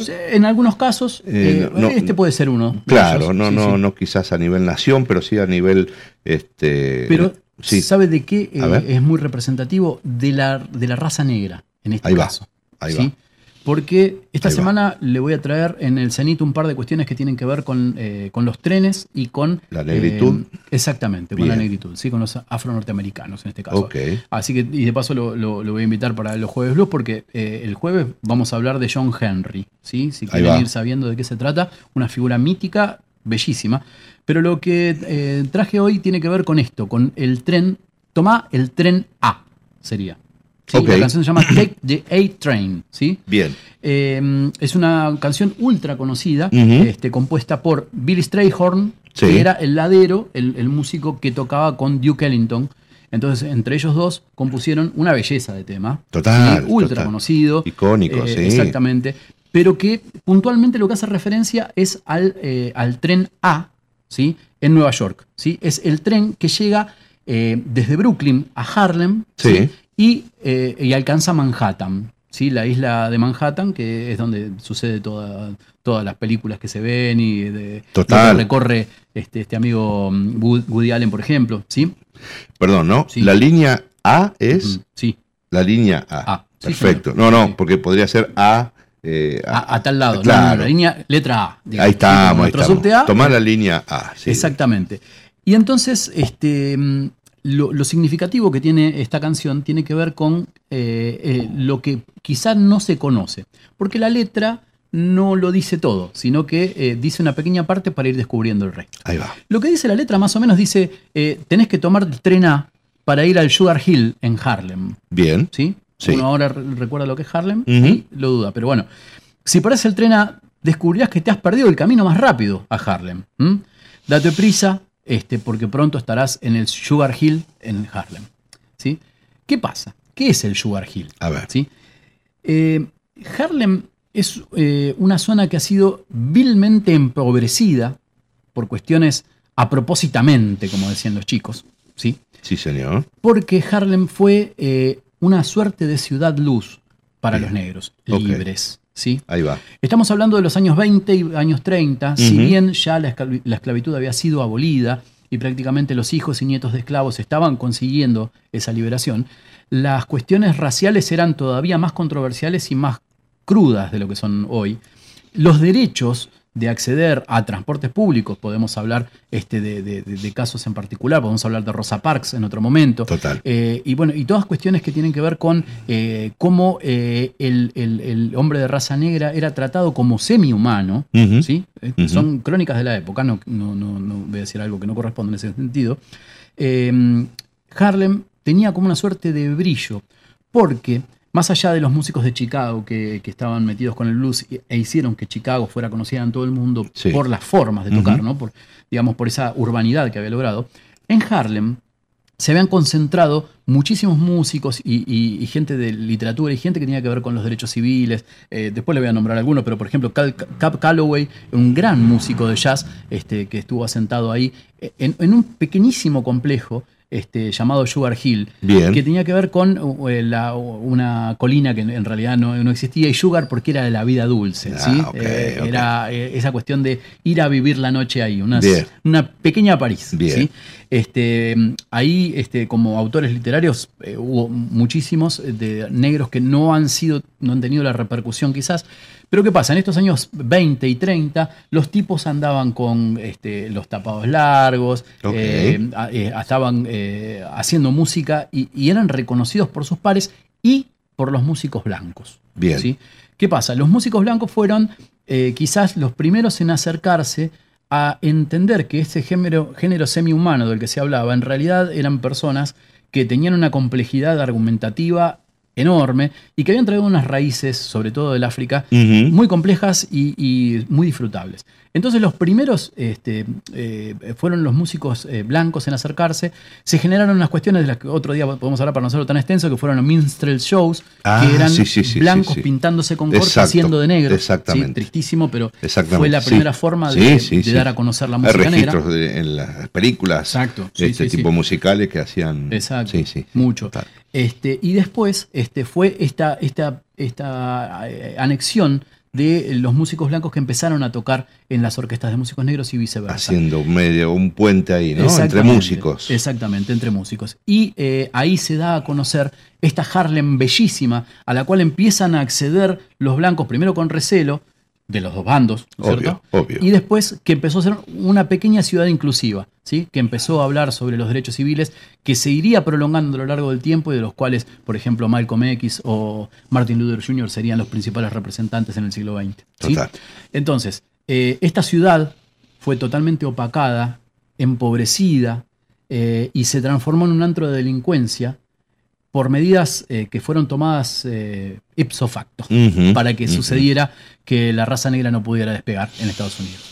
Eso es otra historia, pero lo lindo de saber es que este tren, este tren, el tren A, en ese momento, lo que representaba era el acceso de- del el negro al mundo. Mm. O sea, del blanco al Harlem, pero del negro al mundo. Y mm, Duke Ellington, que era un excelente músico, un excelente director, Claro. y un excelente este, elegidor de gente, ¿no? Este, porque la rescató a Ella Fitzgerald y le dijo, este tema es tuyo. Así que, si le parece. Sí, un por cachito, favor, por un favor. cachito porque es largo. Por favor, Duke que- Ellington, una belleza. Ella Fitzgerald, Take the Eight.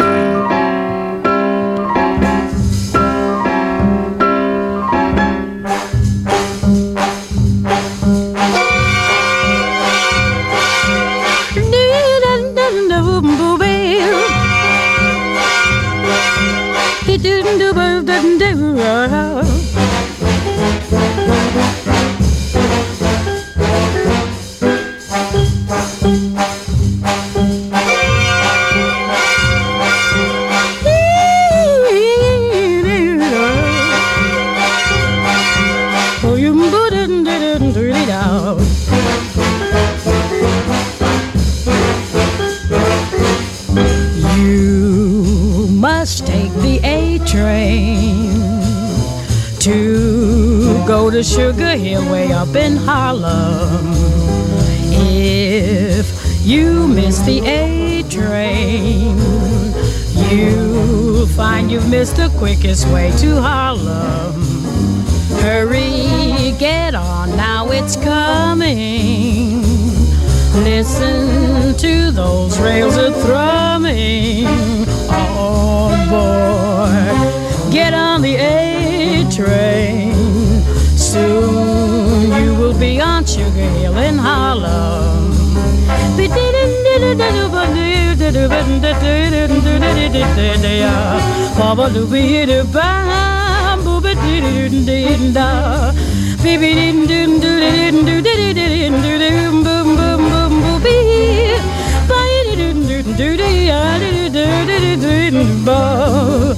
Beep beep ba ba ba ba ba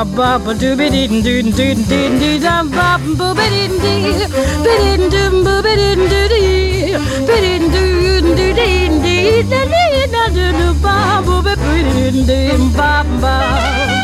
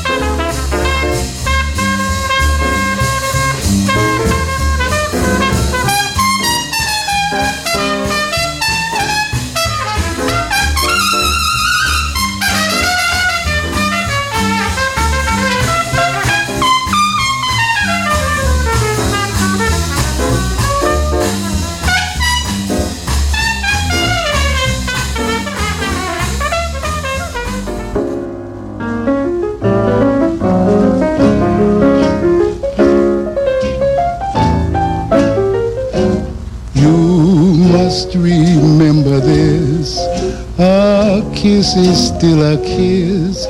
A sigh is just a sigh. Iliana Andrea Gómez Gavinoser nos trae todo el mundo del cine, de las artes audiovisuales y claro está, también de la animación. Bajemos las luces, que comienza esta película. Luz, cámara, acción.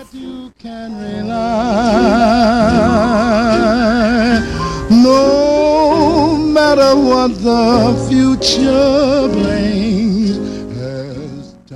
acción y bajamos la claqueta y nos ponemos a rodar porque tengo un plato fuerte de trenes en el cine.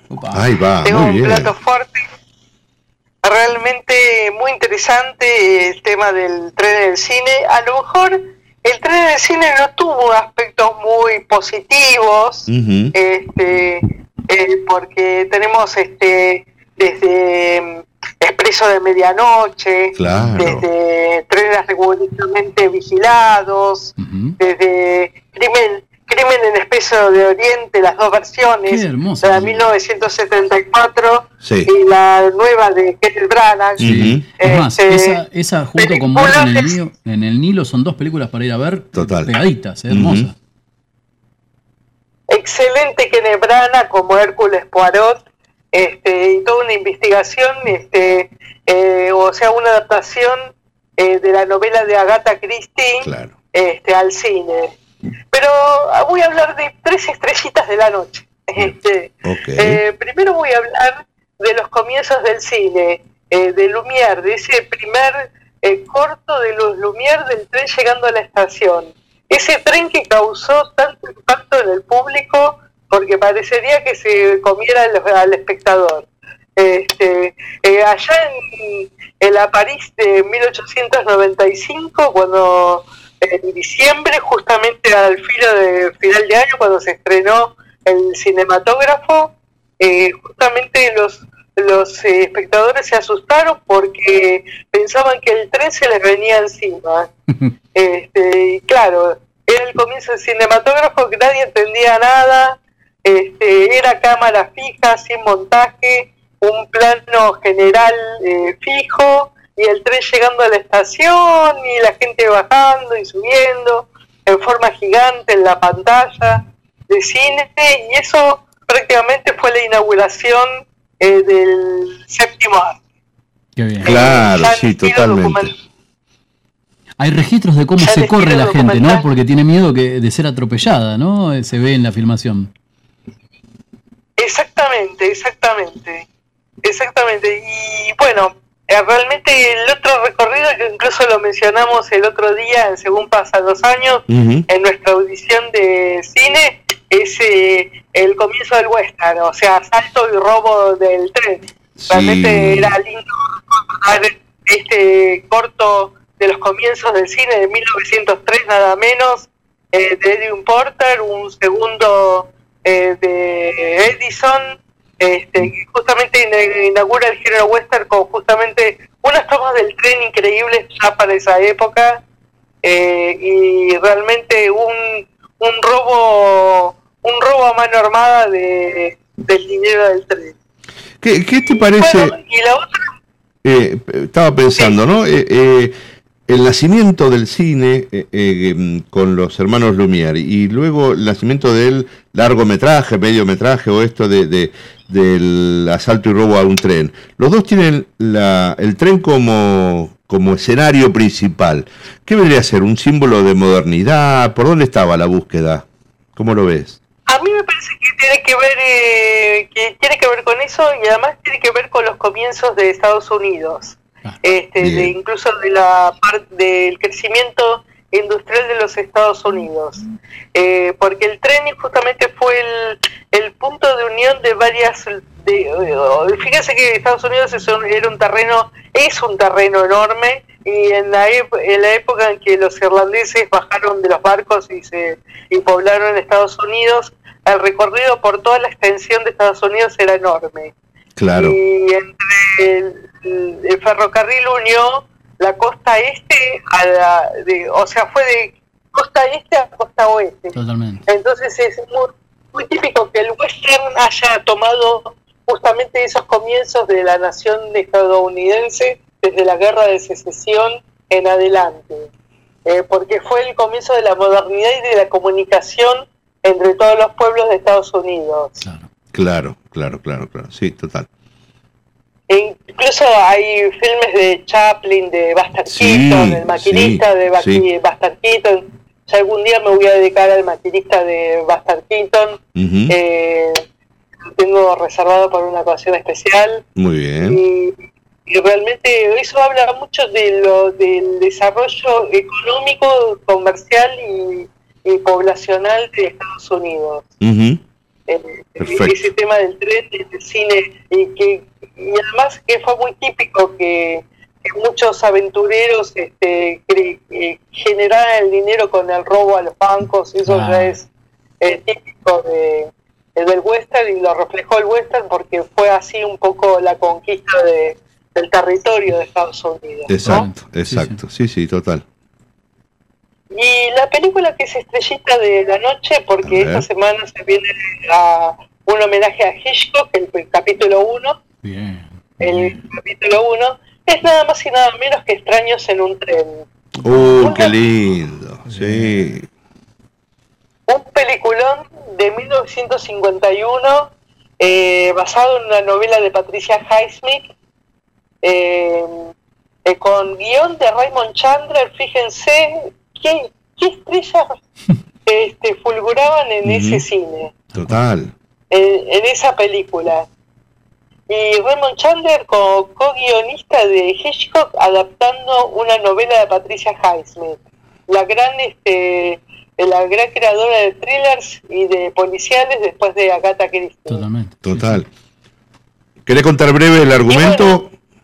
Sí, sí, sí, quiero contar, este, casualmente no, parece que no es tan casualmente, aunque Hitchcock, el reportaje a Truffaut, él dice que casualmente se encuentran dos personas en un tren, dos extraños, Exacto. eh, dos personas que eran extrañas, eh, pero hay más de casualidad de que de no causalidad. Eh, eh, porque mm, un, un niño rico que está triste, un niño rico que quiere ser vago y que quiere vivir de arriba, y tiene un padre muy tirano, eh, persigue a una estrella del tenis hacia su recorrido por el vagón, eh, eh, traba conocimiento de él en el, en el vagón, este, de- mientras el tren está circulando de una localidad a Nueva York o a Washington, mejor dicho, Sí. Y sucede que este, eh, eh, lo más dicharachero, el- este señor, este niño rico, que está un poquito tocado de la cabeza, este, le propone, este, le propone al tenista que se desembarace de su esposa este, y que intercambian los eh, homicidios. El tenista se ocupaba de matar al padre y el niño rico se ocupaba de matar a la mujer. Y poco a poco este niño rico que está bastante loco lo va envolviendo en una trama siniestra este, donde a él, al tenista por supuesto no le causa, primero piensa que es broma, después se da cuenta que está hablando en serio y después la trama se pone cada vez más, de- más tensa, más pesada, como todo el cine de Hitchcock, eh, con un suspenso impresionante, eh, porque las cosas este, están al hilo, al hilo, o sea, están suspendidas de un hilo Sí. y a punto de dispararse hacia cualquier parte, eh, incluso hacia lados bastante trágicos. Eh, bueno, justamente el recorrido de, de todo este film y de toda esta, esta trama lo marca el recorrido, justamente la trayectoria del tren entre ciudades. Claro. O sea, lo, Exactamente. eh, o sea, los personajes se desplazan, eh, de pronto el tenista va a tener que demostrar que estuvo viajando de- de- en el tren de Nueva York a Washington para demostrar su inocencia. Y bueno, y casualmente todo tiene que ver con, con el encuentro de personajes en el vagón. Este, Exacto. en el- con el encuentro de, de extraños, de gente que después lo desconoce abiertamente y la cosa se que es cada vez para peor con el tenista, eh, les vuelve las cosas muy en contra hasta que puede demostrar su inocencia. Realmente es un policía, un film noir, este, un film noir este, tremendo, este, eh, cuyo ritmo justamente lo marcan los, re- los trenes hasta el final. Tuve la oportunidad de ver la, eh, la adaptación en teatro de, de Extraños en un tren con el Puma Goiti y eh, Pompeyo Audiver. ¿es? Eh, hermosa, Qué hermosa. Sí, sí, sí. Y mm, la, la dirección de Manuel González Gil Bien. estuvo fantástico. Me encantó la, la, la recreación, ¿no? Eh, llevarlo es difícil, llevarlo eh, a- una obra y la verdad que funciona perfecto. Totalmente. Sí, incluso un poco releyendo este, la entrevista que le hace, la, la entrevista que le hace Truffaut a Hitchcock, eh, Hitchcock cuenta que a lo mejor no estaba muy convencido con los actores principales, pero sin embargo esa película fue antológica porque él, desde actores que él no, no le gustaban tanto, lograba cosas increíbles. este. Incluso van a ver en entrevistas con eh, Hitchcock este, eh, que él eh, se refiere mal a Paul se refiere, critica todo, se porque era un gordo pesado. Este, pero realmente logra un suspenso y logra de los actores este, a- cu- cuestiones que cuestiones que hace que no se pueden dejar eh, de ver estas películas sin esos sin esos actores. Total.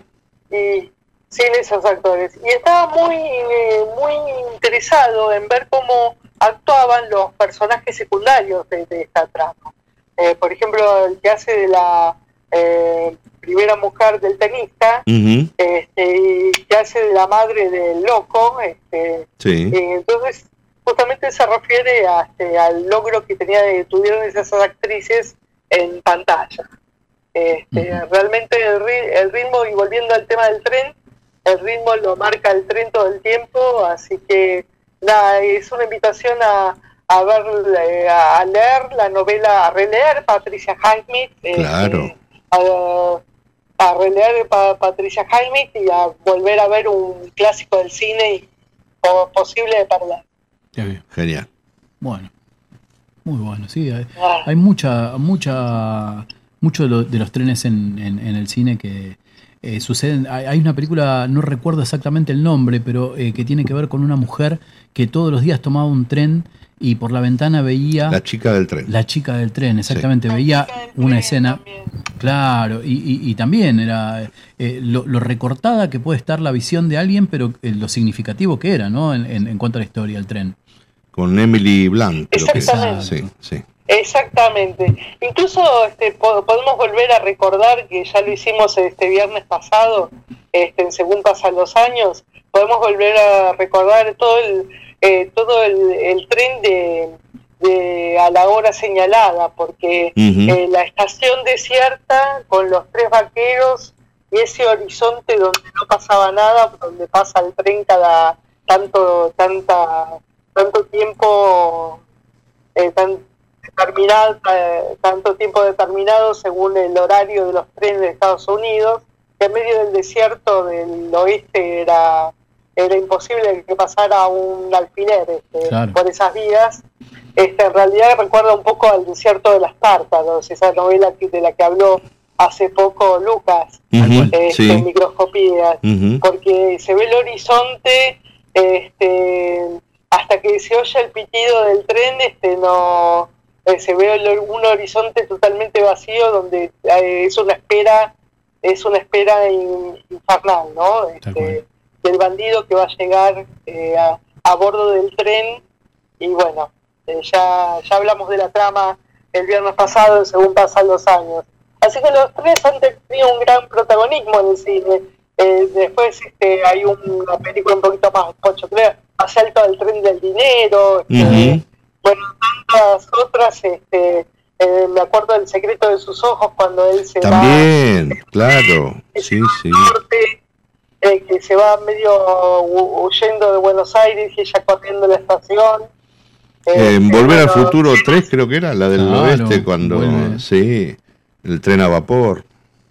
Exactamente, exactamente. Tantas películas tomaron como elemento eh, cinematográfico importante el tren, este, eh, ya es un, este, incluso eh, cine de animación, porque tenemos el Expreso Polar, esta Sí, película sí, total. Este, para niños que fue muy famosa. A mí no me gusta mucho esa película, está hecho de una manera muy hiperrealista, eh, tremendamente hiperrealista la animación, este, pero es una deleite para los chicos eh, por la época de Navidad siempre. Claro, El sí, total. Polar. No, no recuerdo si es de Ah. Spielberg, ¿puede ser? Que usaba una técnica... Sí, sí, de DreamWorks. eh, Ahí sí, está, ahí está. eh, de DreamWorks. O sea, Spielberg está a cargo de, De. DreamWorks. Sí, sí, sí, con Tom. Exactamente. Ujú. Con una técnica de 3D muy hiperrealista, creo Sí. que fue una de las primeras películas que salieron en la animación, Ujú. así con esa técnica hiperrealista. Que hay un poquito de rotoscopía, es decir, de, de animación sobre la actuación de actores. Claro, claro, claro, claro. Sí, total. Y después en Loving Vincent, el tren que recorre todo Francia, Sí. el tren en el que viene, en el que viene este, el muchacho que va a desentrañar el supuesto suicidio de Van Gogh. Totalmente. Claro. Qué bella película, las imágenes que tiene, ¿no? El, el- el trabajo, Exactamente, con la el- pin- movimientos, ¿no? De- Sí. con sus pinturas. Exactamente con la pincelada de Van Gogh, imitando la eh, pincelada de Van Gogh. Tal cual, tal cual. Óleo sobre vidrio y rotoscopía, una técnica bastante compleja de animación. Qué bien, qué bien. Buenísimo. ¿Es de tomar trenes, Ileana? ¿Hay algún tren favorito? Eso, algún viaje icónico, algo que, que tengas de recuerdos de los trenes. Eh, sí, cuando iba en el rock a Temperley, Ajá. este, me hacía el viajecito a Temperley ¿Desde para dónde? encontrarme con gente de la facultad, Ajá. este, los 80. Este, me acuerdo, me acuerdo esos viajecitos en el Roca y hace mucho que no tomo un subte. Realmente, bueno, y cu- cuando no el subte, el subte también, este, eh, hablando de trenes, este, como imagen de los eh, de los subtes neoyorquinos o a la muerte en, este, en últimas imágenes del naufragio. Este, Ah, claro. Con Nacha Guevara. Sí. O sea, Sí, sí. Este, y otras películas sobre el subte también, este, eh, la propia PIDE, que, de la que hablamos hace poco, donde, eh, donde esperan el subte, es un recorrido por los, eh, por los subterráneos de Nueva York, como un fondo de todo, como si fuera un fondo de, de, de todo ese mundo, o de todo ese submundo del poder, ¿no? Totalmente. Total. Ah. Y me acuerdo de la Witchblade también, este, que iba por los subtes de Nueva York. Bien. Me acuerdo de la Ah, sí, la, la, la bruja. Sí. Exactamente, Ah, la sí. de la bruja. Sí, sí, sí. Muy Una interesante. serie, eh, me acuerdo de Sara Pesini, o sea, una serie justamente que toma como base el cómic, que es un personaje del cómic, pero lo dejo a Marcelo Sandón hablando de la Witchblade. Bueno, lo, lo que sí, eh, la hemos mencionado, la hemos mentado alguna que otra vez, pero una eh, película que la que me encantaría que hagas algún día una reseña completa es de Moebius, que era ese subterráneo que iba por la ciudad universitaria, ¿te acordás? Y que formaba un ciclo infinito, ¿no? Totalmente, y tantos cuentos sobre el tren, eh, sí, muchos cuentos como final de juego, por ejemplo, de. Julio Cortázar, de Sí, las sí. vías abandonadas, el tren de Banfield, Exacto. en, la, en la estación de Banfield. Así que, bueno, mucho para mucho para recordar, mucha literatura y mucha, mucho cine acerca de los trenes. Es bien. una presencia impo- importante urba- urbana y rural. Exactamente. Exactamente. Urbana y rural. Muy bien. Bueno, Te esperamos el viernes Genial, entonces para sí. hablar de Hitchcock, eh, Ah. Elena. Exactamente, con una sorpresa porque voy a hacer un homenaje a la relación entre Hitchcock y Steven Spielberg, eh, que estuvo en varias películas de Hitchcock. Apa, Así, generamos suspenso hasta Ahí el va, viernes. vamos todavía. Exactamente, no cuento nada más. Muy bien, muchas gracias. Genial. Eliana, gracias. Bueno, un abrazo, gran abrazo. buenas noches, Buenas noches. hasta Bueno. luego, hasta Bueno, luego. Muchas gracias, Muy bien. Bueno, este completito, ¿no? Porque hablamos de cine, ¿Cuánto- literatura. ¿Cuántos este, disparadores ¿no? que tire el, el tema del tren, del ferrocarril? Sí, sí, sí. Tengo sí, acá, mire, eh, esta- estas cuestiones que vienen así de eh, ya entre familiares y que vienen del pasado. Es- Sí. Decía Marita, mi tía Cookie de Aedo tiene guardados en un cofre de madera todos los boletos de las visitas semanales de mi tío Cacho de cuando eran novios. Siempre me contaba historias del tren Sarmiento. ¡Upa! Usted sabe que... Todos los boletos. Todos los boletos. Ah, Es un lindo fajo. Usted sabe que eh, Cuente. cuando estábamos contando estas, estas historias de los viejos boletos, yo Sí. recuerdo estos que eran este, marrones y blancos, Sí, pero claro. los hubo de, de distintos colores y demás. Eh, recuerdo, Buscaba los capicúas. Claro, Qué- pero no solo de, bárbaro, también los de colectivo. Sí, los de colectivo, los de tren era más complicado. de Y sí, y sí. me acuerdo en el aire, porque no me acuerdo exactamente cómo había sido, pero había habido un caso de. Creo que fue, un secuestro, no me acuerdo exactamente cómo fue. Ajá. Lo cierto es que entre las pertenencias, sí, fue un secuestro, pero no, eh, que no se dilucidaba en los años 80. Y prueba para demostrar que el tipo no había sido secuestrado, eh, sino que había sido todo un ardid, fue que en un bolsillo interno habían dejado sembrado un boleto de tren de eh, larga distancia. Una pista ¿sí? falsa. Una pista falsa. Y resultó que, ¿sabe qué había sucedido? No. Ese boleto nunca había sido picado. ¿Se acuerda de la picadora de boletos? claro, que traía el chancho. Exacto. Y si el boleto era de ida y vuelta, Sí. la ida era un color y se picaba en esa ida. Y la vuelta se, daba, se giraba el boleto y se picaba del otro lado. Bueno, resultó ser que en ese boleto no había sido picado, por ende, no existía posibilidad que el tipo hubiera abordado ese tren. Mire, y eso mire, fue algo mire, que dilució un caso. Tendría que buscarlo, pero allá por los años 83, 84 más o Bien, menos. bien, ¿Mm? bien, bien. Este, sí, eh, la, que era un sacabocado, una cosa Claro, así. Era un- la Exacto. picadora que Exacto. usaban los guardas para sellar que uno había estado ahí. Exactamente. Así Este, que al mire las ingreso a la estación, ahora ya nada de eso, nada de no eso. queda, no, no queda registro, ¿no? No. ¿Qué le vamos a hacer? No, no.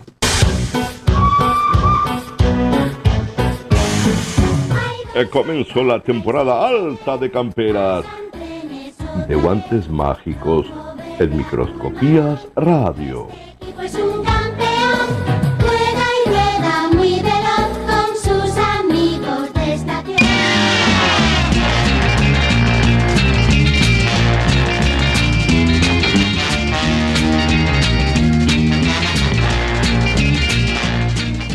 De reírse, patán, y pon la radio que ya empezó Microscopías Radio. in the buzz wagon. Maneuvering for position is the Army Surplus Special. Right behind is the Ant Hill Mob in their bulletproof bomb.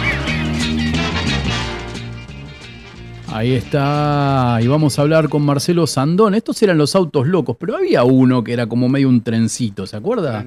¿Qué? ¿De los autos De los autos locos, sí, era como... Eh, no, no puedo acordar qué personaje era. Wagon, creo que era uno de Sí. un vagón, pero no me acuerdo. Pero no me acuerdo exactamente, ya, no- ya nos vamos a acordar de qué se trataba. ¿Cómo le va, don Marcelo Sandón? Buenas noches. ¿Qué tal? Buenas noches, ¿cómo les va? Bien, Muy ¿vos bien. cómo estás? Bien, por suerte acá pasando el frío, preparando acá un guisito de arroz, tranqui, algo como Uh. para entrar en calor.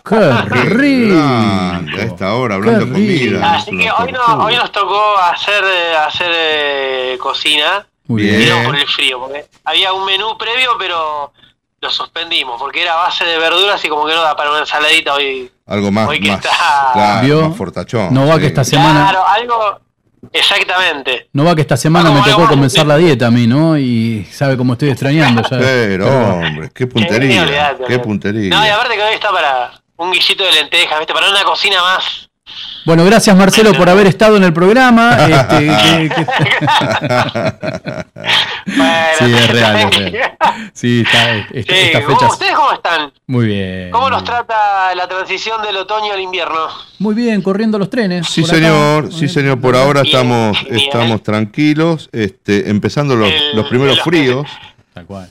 Exactamente, los que hemos sufrido los trenes, como el Sarmiento, el Roca, el San Martín. Sí, total. La antigua. No sé si ustedes se acuerdan, había una película argentina, eh, creo que se llamaba Moebius, Claro, sí. donde un hombre tomaba el subte. ¿sí? Y era un viaje eterno, se perdía y pasaba. Era como una cuestión muy metafísica esa película. No sé si ustedes la, la tienen. Sí, señor. La tienen presente. Eh, Era como un viaje metafísico de este hombre donde pasaba por diferentes realidades. Era como que el viaje no se terminaba nunca. Era Totalmente. hermoso. Totalmente. Estábamos comentando un cachito de eso y, y- y esa y me, encantó lo logrado que quedaba la estación de ciudad universitaria, ¿no? Porque Ajá. si, si hay una estación de subte que le falta a, a la línea de subte es justamente la de ciudad. Exactamente, y aparte, viste que también encastraba muy bien con el tema filosófico Tal cual. también. Sí, sí, sí, sí. Viste, era como un viaje de descubrimiento, viste, bastante, bastante importante.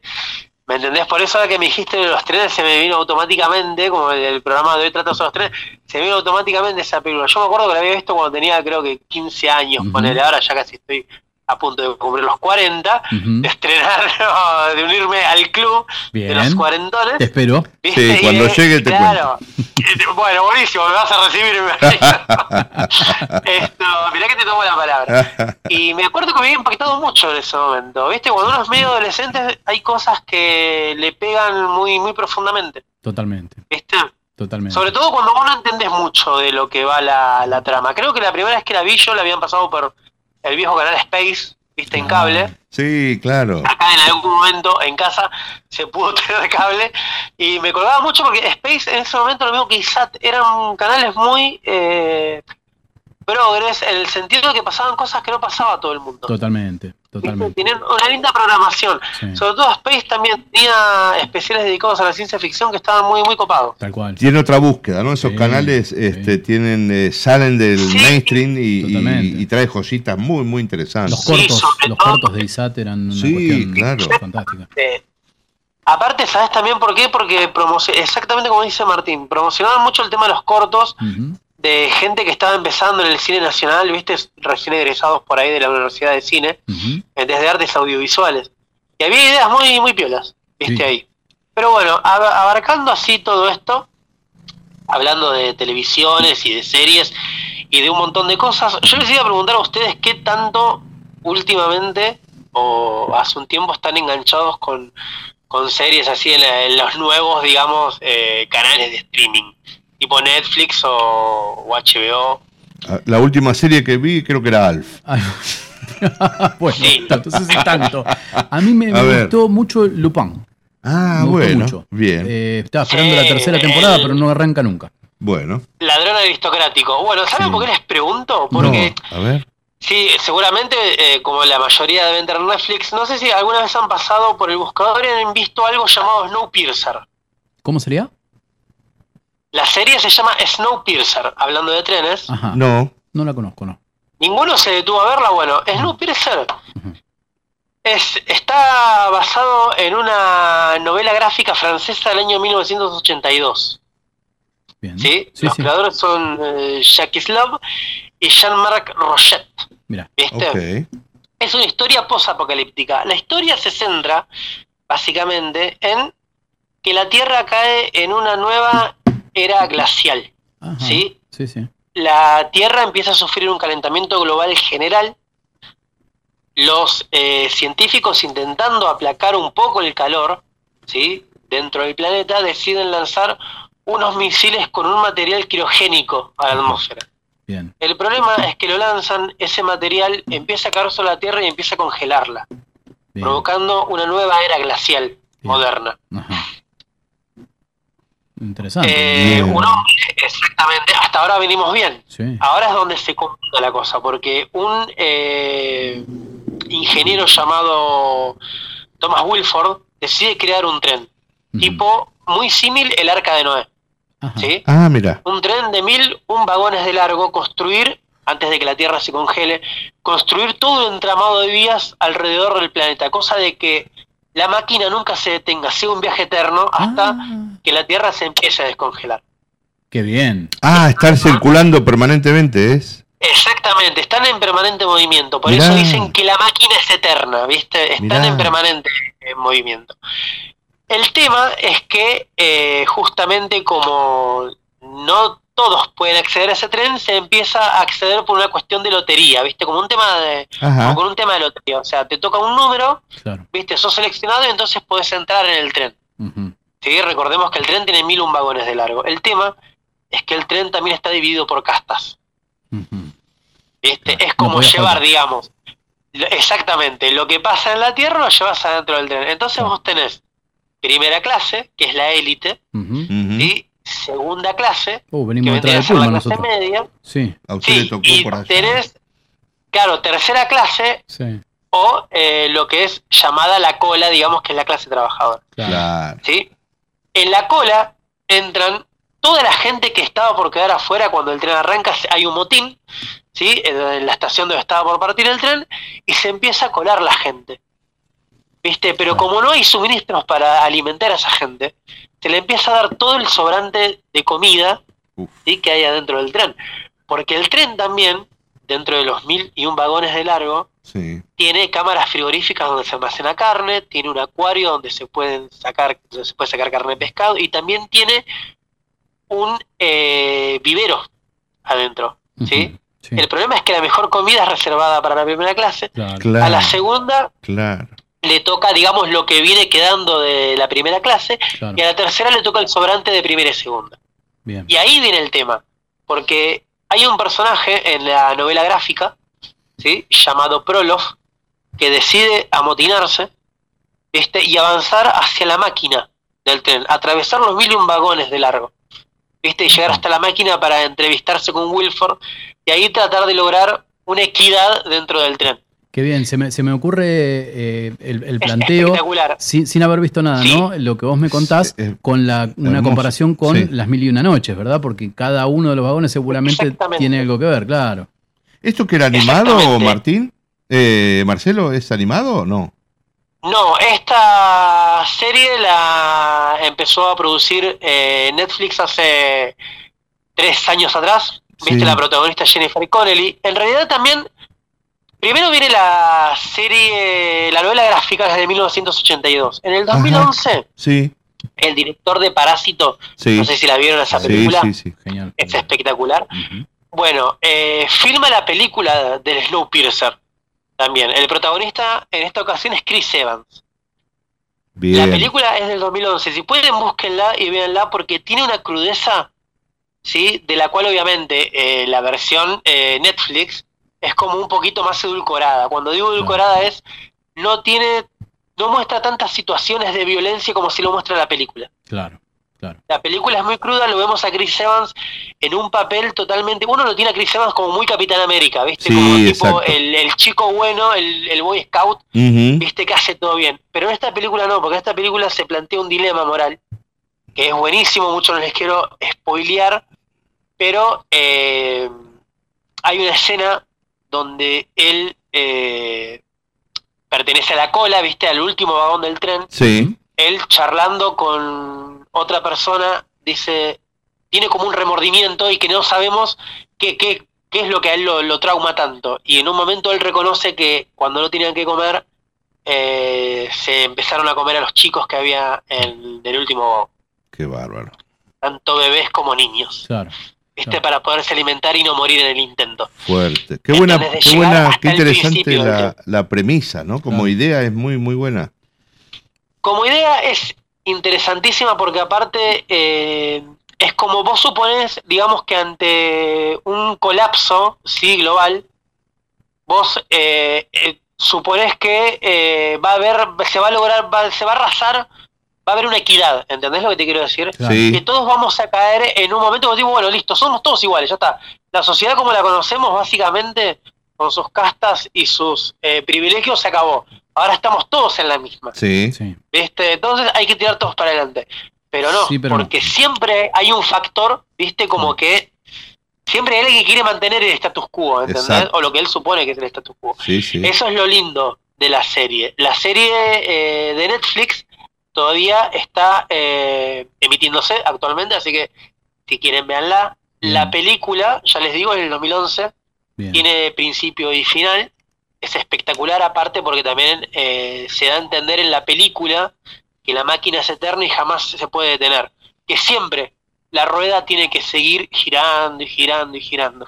Es también como una metáfora para la sociedad, ¿entendés? Totalmente. Como que nunca va a haber una equidad, que vos tenés siempre que tratar de buscar, ¿viste? Llegar, llegar y llegar. Nunca te detenés. Seguir y seguir, y seguir. Totalmente. Vos Es- sabés- no sé si, eh, disculpame Martín, lo último que te agoto, eh, ¿recuerdan el tema Welcome to the Machine de Pink Floyd? Sí. Sí, sí. Bueno, es como esta premisa. Totalmente. Si pueden, escuchen el tema primero, después ven la película o la serie Me encantó. hacen un redondeo. Me encantó. Ahora sí Bien. decido, Martín. Un combo, me encantó, sí, realmente. Exactamente. Eh, no, lo que acá eh, añadía Marita, eh, que tiene un argumento en principio, lo- por lo que contabas, un poco similar a una pésima película, por lo menos a mi gusto, que fue eh, 2012, eh, que tiene que ver también Sí. con una salvación de la humanidad. este, Algo, que tiene un- cine catástrofe, sí, Sí, me acuerdo de una limusina dándole acceder la- al cine. Sí, sí. Claro, exactamente. Igual recordemos que Snowpiercer es de eh, 1982 y fue una novela gráfica francesa. Ah, mira. Viste, la particularidad del cómic, digamos, francés es que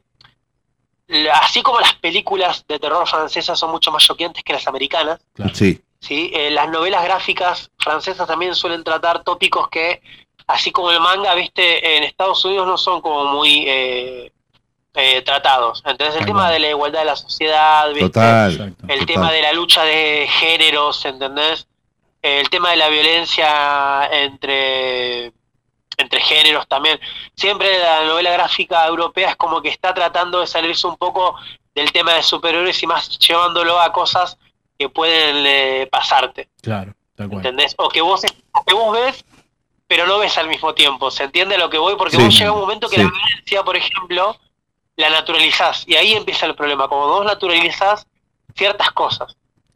¿Viste? Y también esto se trata acá en, la- en la película y en la serie de Snowpiercer. Bien. Me encantó. Muy Así que esa es la, la recomendación de, de hoy hablando de los trenes y todo, ¿viste? Excelente. Yo- Eh, si no Sí. la vieron, siempre véanla porque está bueno y aparte es para que uno también eh, se dé cuenta de que acá se pueden hacer cosas piolas, muy bien. ¿viste? Muy bien. ¿Entendés? De que hay una algo, ¿viste? Que siempre hay alguien que le encuentra la vuelta, ¿me entendés? Y después, bueno, eh, complétenla con Snowpiercer que es un viaje de ida, véanla si pueden, porque le- me parece que les va, les va a interesar y va a ser como, como algo novedoso también. Muy bien. Yo, he- yo he visto algo parecido, no, e- no era la, la- la problemática la supervivencia, pero sí era como una especie de llegada al quién está manejando este tren. Creo que era como un spin-off de Hora de Aventuras o algo por, por ¿Dó- ahí. ¿Dónde está el piloto, dice usted? No, no, no, pero e- era, era, era animado, era animado. eh, eh, me la- me- recomendación de Lautaro, obviamente, no recuerdo el nombre. este, y era, eh, digamos, de una profundidad no usual en, bien. en los dibujos. Y era eso de, de llegar a, a ver quién era que manejaba este, este tren Claro. eterno, ¿no? Eh, pero no, no estaba con esto, con lo de las de, de la supervivencia, pero sí existía cada vagón, era como temático y bueno, eh, al pasar por esos vagones uno se iba transformando, ¿no? Claro, sí, sí, tal cual. Eh, lo que se me ocurre también, eh, ahora que me decís eso, si bien en otro, en otra faceta, ¿no? Un poco más eh, tranca, es la de Tom Hanks, la animada El Expreso Polar, creo que es. La Sí, de también sí. de Tom Hanks. Sí. Hace de, eh, como digamos, eh, guarda del tren, me salió la palabra. Total, total. No me salía. Y también, si pueden, que es un poco difícil de conseguir. No sé si estará en alguna de las plataformas digitales, ahora viste que hay un montón de plataformas para todo. Sí. Había en finales de los 80, principios de los 90, Steven Spielberg saca una serie llamada Amazing Stories o Historias Fantásticas, Ajá, ¿viste? sí. o cuentos fantásticos. Sí. Y hay un capítulo donde hay un nene, una casa como en, en un, en un desierto, digamos, con un lugar bastante desolado, un nene que vive con el abuelo, el abuelo de chico se salva de un accidente de tren, Sí. ¿sí? todos mueren en el tren menos él, y eh, el abuelo ya ha llegado a los 80 años, ¿viste? Él había conservado su boleto de tren, entonces la casa empieza a temblar y el tren atraviesa la casa, la parte al medio, Uh, porque lo venían a buscar a él, que era el que faltaba, digamos, ¿viste? Completar el viaje. Es increíble ese capítulo. Qué bueno. No me acuerdo cómo se llama, pero búsquenlo si pueden, y si Sí. pueden, véanlo porque es espectacular y si no se les cae una lágrima, Sí, es, la cosa que tiene Spielberg. Viste, que es capaz de darte algo tipo Indiana Jones, que increíble aventura, viste. Sí. Eh, aparte inició toda la cuestión de- del cine, digamos, como yo digo, arqueológico, viste, por decirlo de alguna manera, y después te tira ese tipo de cosas. Sí. ¿viste? Te tira el, el abuelo que tiene que completar el viaje y decís, nudo en la garganta y decís, chabón, no, no me Claro. puedes hacer esto. Exacto, ¿Entendés lo que te quiero decir? Sí, Así sí, como también te da tiburón, viste, Ready Player One, bueno, también viene acá el punchi ahí a la, Total. a la mandíbula. Así Total. que bueno, chicos, esa es la, la recomendación como para este martes. Muy bien. Si pueden, mañana que es feriadito, ya tienen algo para hacer. Ya, Un ya me lo ahí, anoto, ya me lo anoto y mañana lo, lo voy a ver. Sí, Buenísimo. señor. Bueno, Así muy, que bueno, bueno. la serie y la película se llama Snowpiercer. Bien, Snowpiercer, ¿viste? O. El Rompenieves. Así que ahí va. búsquenlo. Si pueden, vean primero la película. Les va a gustar mucho. Bien, bien, bien. bien. Espectacular. Genial. Bueno, bárbaro, Marcelo. Muchísimas gracias. La verdad que. ¿Tenés algún No, viaje, favor, un viaje chicos, icónico, Mar- Marcelo? ¿Algún viaje que hiciste en tren que te que recordás? Mire, permítame, an- antes, de- antes del comentario, antes del comentario, permítame. El, el capítulo del que usted hablaba, de la- eh, las historias asombrosas, se llama ni más ni menos que el tren fantasma. Ahí va. Ahí está, ahí está. sí, ahí Exactamente. está. Véanlo, chicos, porque es increíble ese Del eh, capítulo. 1985. Es increíble. Ahí está. Sí, ahí está, ¿vieron? Les dije que era mediados de los 80, finales de los 80. Mónica González también Genial. dice, cuento asombroso, el tren fantasma de Spielberg 1985 YouTube, quiero mi paquete de detergente. Qué bárbaro. Ya nos vamos a dar abasto Sí. con los paquetes, Mónica, sí, siempre adivina. Muy bien, muy bien, gracias por aportar. Es increíble. Y respondiendo ahora sí a la pregunta de Sí. Ricardo, sí, una vez hice un viaje largo en tren eh, en el antiguo Rayo de Sol que hacía retiro eh, Córdoba. Mirá, Sí, lo hice con mi mamá y con mi hermana. Yo tenía creo que 10, 11 años. qué lindo. Y era espectacular porque era la primera vez que viajaba en tren, ¿viste? Y era un viaje larguísimo, ¿entendés? Era como la aventura. Obvio. Y aparte era la primera vez que yo vi un coche comedor, ¿entendés? Un tren con baño, era increíble. Espectacular. ¿Viste? Y aparte fue- Claro, y aparte yo tenía 11 años y yo me acuerdo que nosotros viajamos, eh, digamos, eh, para no decir tercera clase, digamos, casi de turista, Sí. y había un grupo de chicos que tocaban la guitarra, ¿viste? Porque claro, había chicos de 18, 19 años, Sí. y para mí era muy loco, o sea, yo que tenía 11, no entendía, un- no cazaba nada, ¿viste?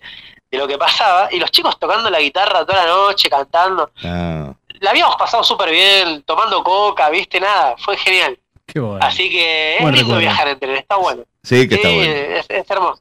Tiene algo especial el tren, ¿eh? esa cosa de la máquina, viste, que va para adelante. Es, es Tiene, es lindo. una es magia. algo que muy- conecta, ¿viste? Exactamente, exactamente. Sí, sí, sí, sí. Así que bueno, ojalá que algún día podamos conectar todo ¿viste? con eso. Es espectacular. Totalmente, Te da para mucho para la imaginación. totalmente, totalmente. Placer. Bueno, un gustazo, Marcelo. Muchas, gracias, Marce. Buena favor, semana. chicos, a ustedes los quiero mucho. La Igual. mejor de las noches y bueno, hasta el martes que viene. Un gran Dale, abrazo. gran abrazo, Un buena abrazo. semana, gracias. Bueno, eh, la verdad que siempre es la excusa, ¿no? Eh, decir, bueno. eh, Vamos ponemos a hablar de tal Claro. tema, ¿no? Como disparador. Una pequeña etiqueta desde dónde partir y terminamos en otros universos totalmente distintos que nos encanta. ¿Sabe que mientras veníamos con, la, Dígame. con esta charla, eh, me empezaron a venir temas musicales? Por ahí me puede dar una manito. A ver. usted. Por ejemplo, El mendigo en el andén. ¿Recuerda? Sí, No recuerdo bien. El mendigo en el andén de, de- ¿cómo se llama este muchacho? De, em, ay. Bueno, Bueno, eh, Mónica, por favor, ayúdanos. David Lebón. Ahí está. Sí, David ahí está, ahí salió. El mendigo en el ahí, andén. Estaba ahí por el viejo. Matías, Sí, recuerda, por ejemplo, esa claro, historia de Paso en la Rey, cual, sí, señor. que cuenta la historia justamente de Matías que Es- exacto. estuvo durante muchísimos años Exacto, viviendo un ahí. homeless. Exacto, un, Sí. un sin hogar. Ujú. Eh, autos, jets, aviones, barcos, para seguir hablando de, Sí. este, de, de Cerú. señor.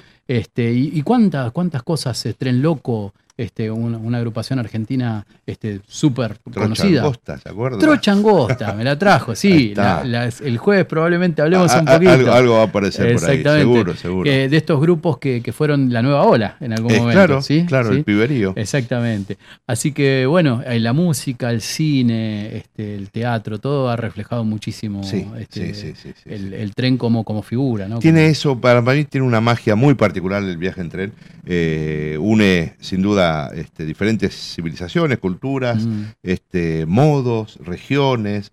Tiene que ver con el, con el comercio, pero Total. también con el turismo, Sí. con la- las, eh, los vendedores, no me acuerdo cómo se llamaba, pero eh, que iban recorriendo la traza del tren y bajaban y vendían un día eh, en Villa Mercedes, después seguían a, a Claro, Capital y de como San los buscavidas, de los que habremos Bueno, hablado alguna vez, De sí. eso, total. Bien. Este, teniendo este, referencia en algún lugar y subían a los trenes y bajaban y iban haciendo su tarea por, por ahí. Eh, recuerdos, recuerdos de abuelos, ¿no? de, de Ah, familiares que sí. viajaron hacia Capital o vinieron de otro lado cual. en trenes. Este, nos movemos sobre, sobre esas ruedas metálicas. La constante migración, ¿no? Sí. Graciela Vescovo decía, hermoso tema, ferrocarriles argentinos, el tren y su encanto, sí, ni hablar. Ni hablar. Y cuántos cuentos. El, el jueves vamos a tocar Uh, algún sí, temita, claro que sí, claro con que eso. sí. No sé cómo vamos a hacer para condensar todo en el... Y bueno, quizás acá tomar otro tren. No sé, Exactamente. no sé.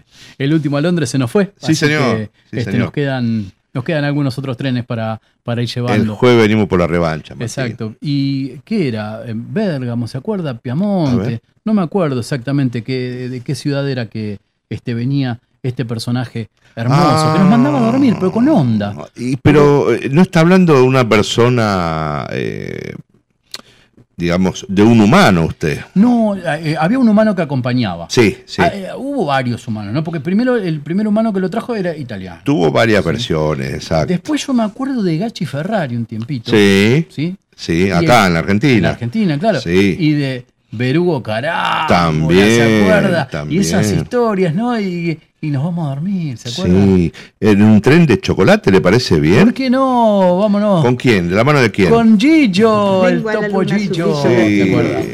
Muy buenas noches. Buenas noches. Lupera, Que esté muy bien, pero se me, se me coló la lupa. Y la pero lupa no entró hoy. No entró la lupa. Así, que, la semana que viene, el mar, el jueves, el jueves. Vamos con Gillo entonces. Sí. Buenas noches.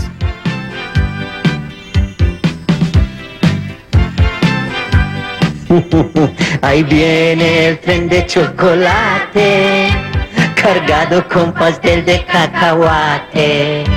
Ahí viene el tren de caramelo, se puede pasear con los abuelos.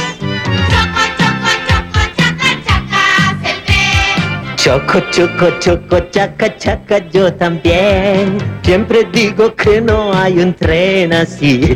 Cuando para en la estación del Pirulí. Ahí viene el tren de chocolate.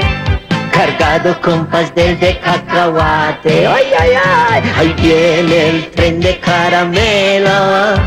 se puede pasear con los abuelos. Choco, choco, choco, chaca, chaca, yo también. Pero donde gritaré, ¡qué maravilla! Es en la estación de fresas y natillas. ¡Ah! Ahí viene el tren de chocolate, cargado con pastel de cacahuate.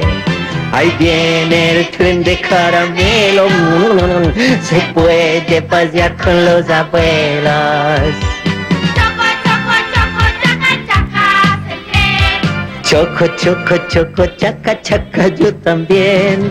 Yo del gusto quedo siempre congelado cuando para en la estación de los helados. ¡Ah! Ahí viene el tren de chocolate, cargado con pastel de cacahuate. Ahí viene el tren de caramelo, ¡Ah! se puede pasear con los abuelos. Ahí viene el tren de chocolate. Ahí viene el tren de chocolate. Sí, con cacahuate. De caramelo, sí, sí. Se puede pasear con los abuelos. Ay, ay, ay, ay, ay. En la estación de fresas y natillas. Ahí viene el tren de caramelo. Se puede pasear con los abuelos.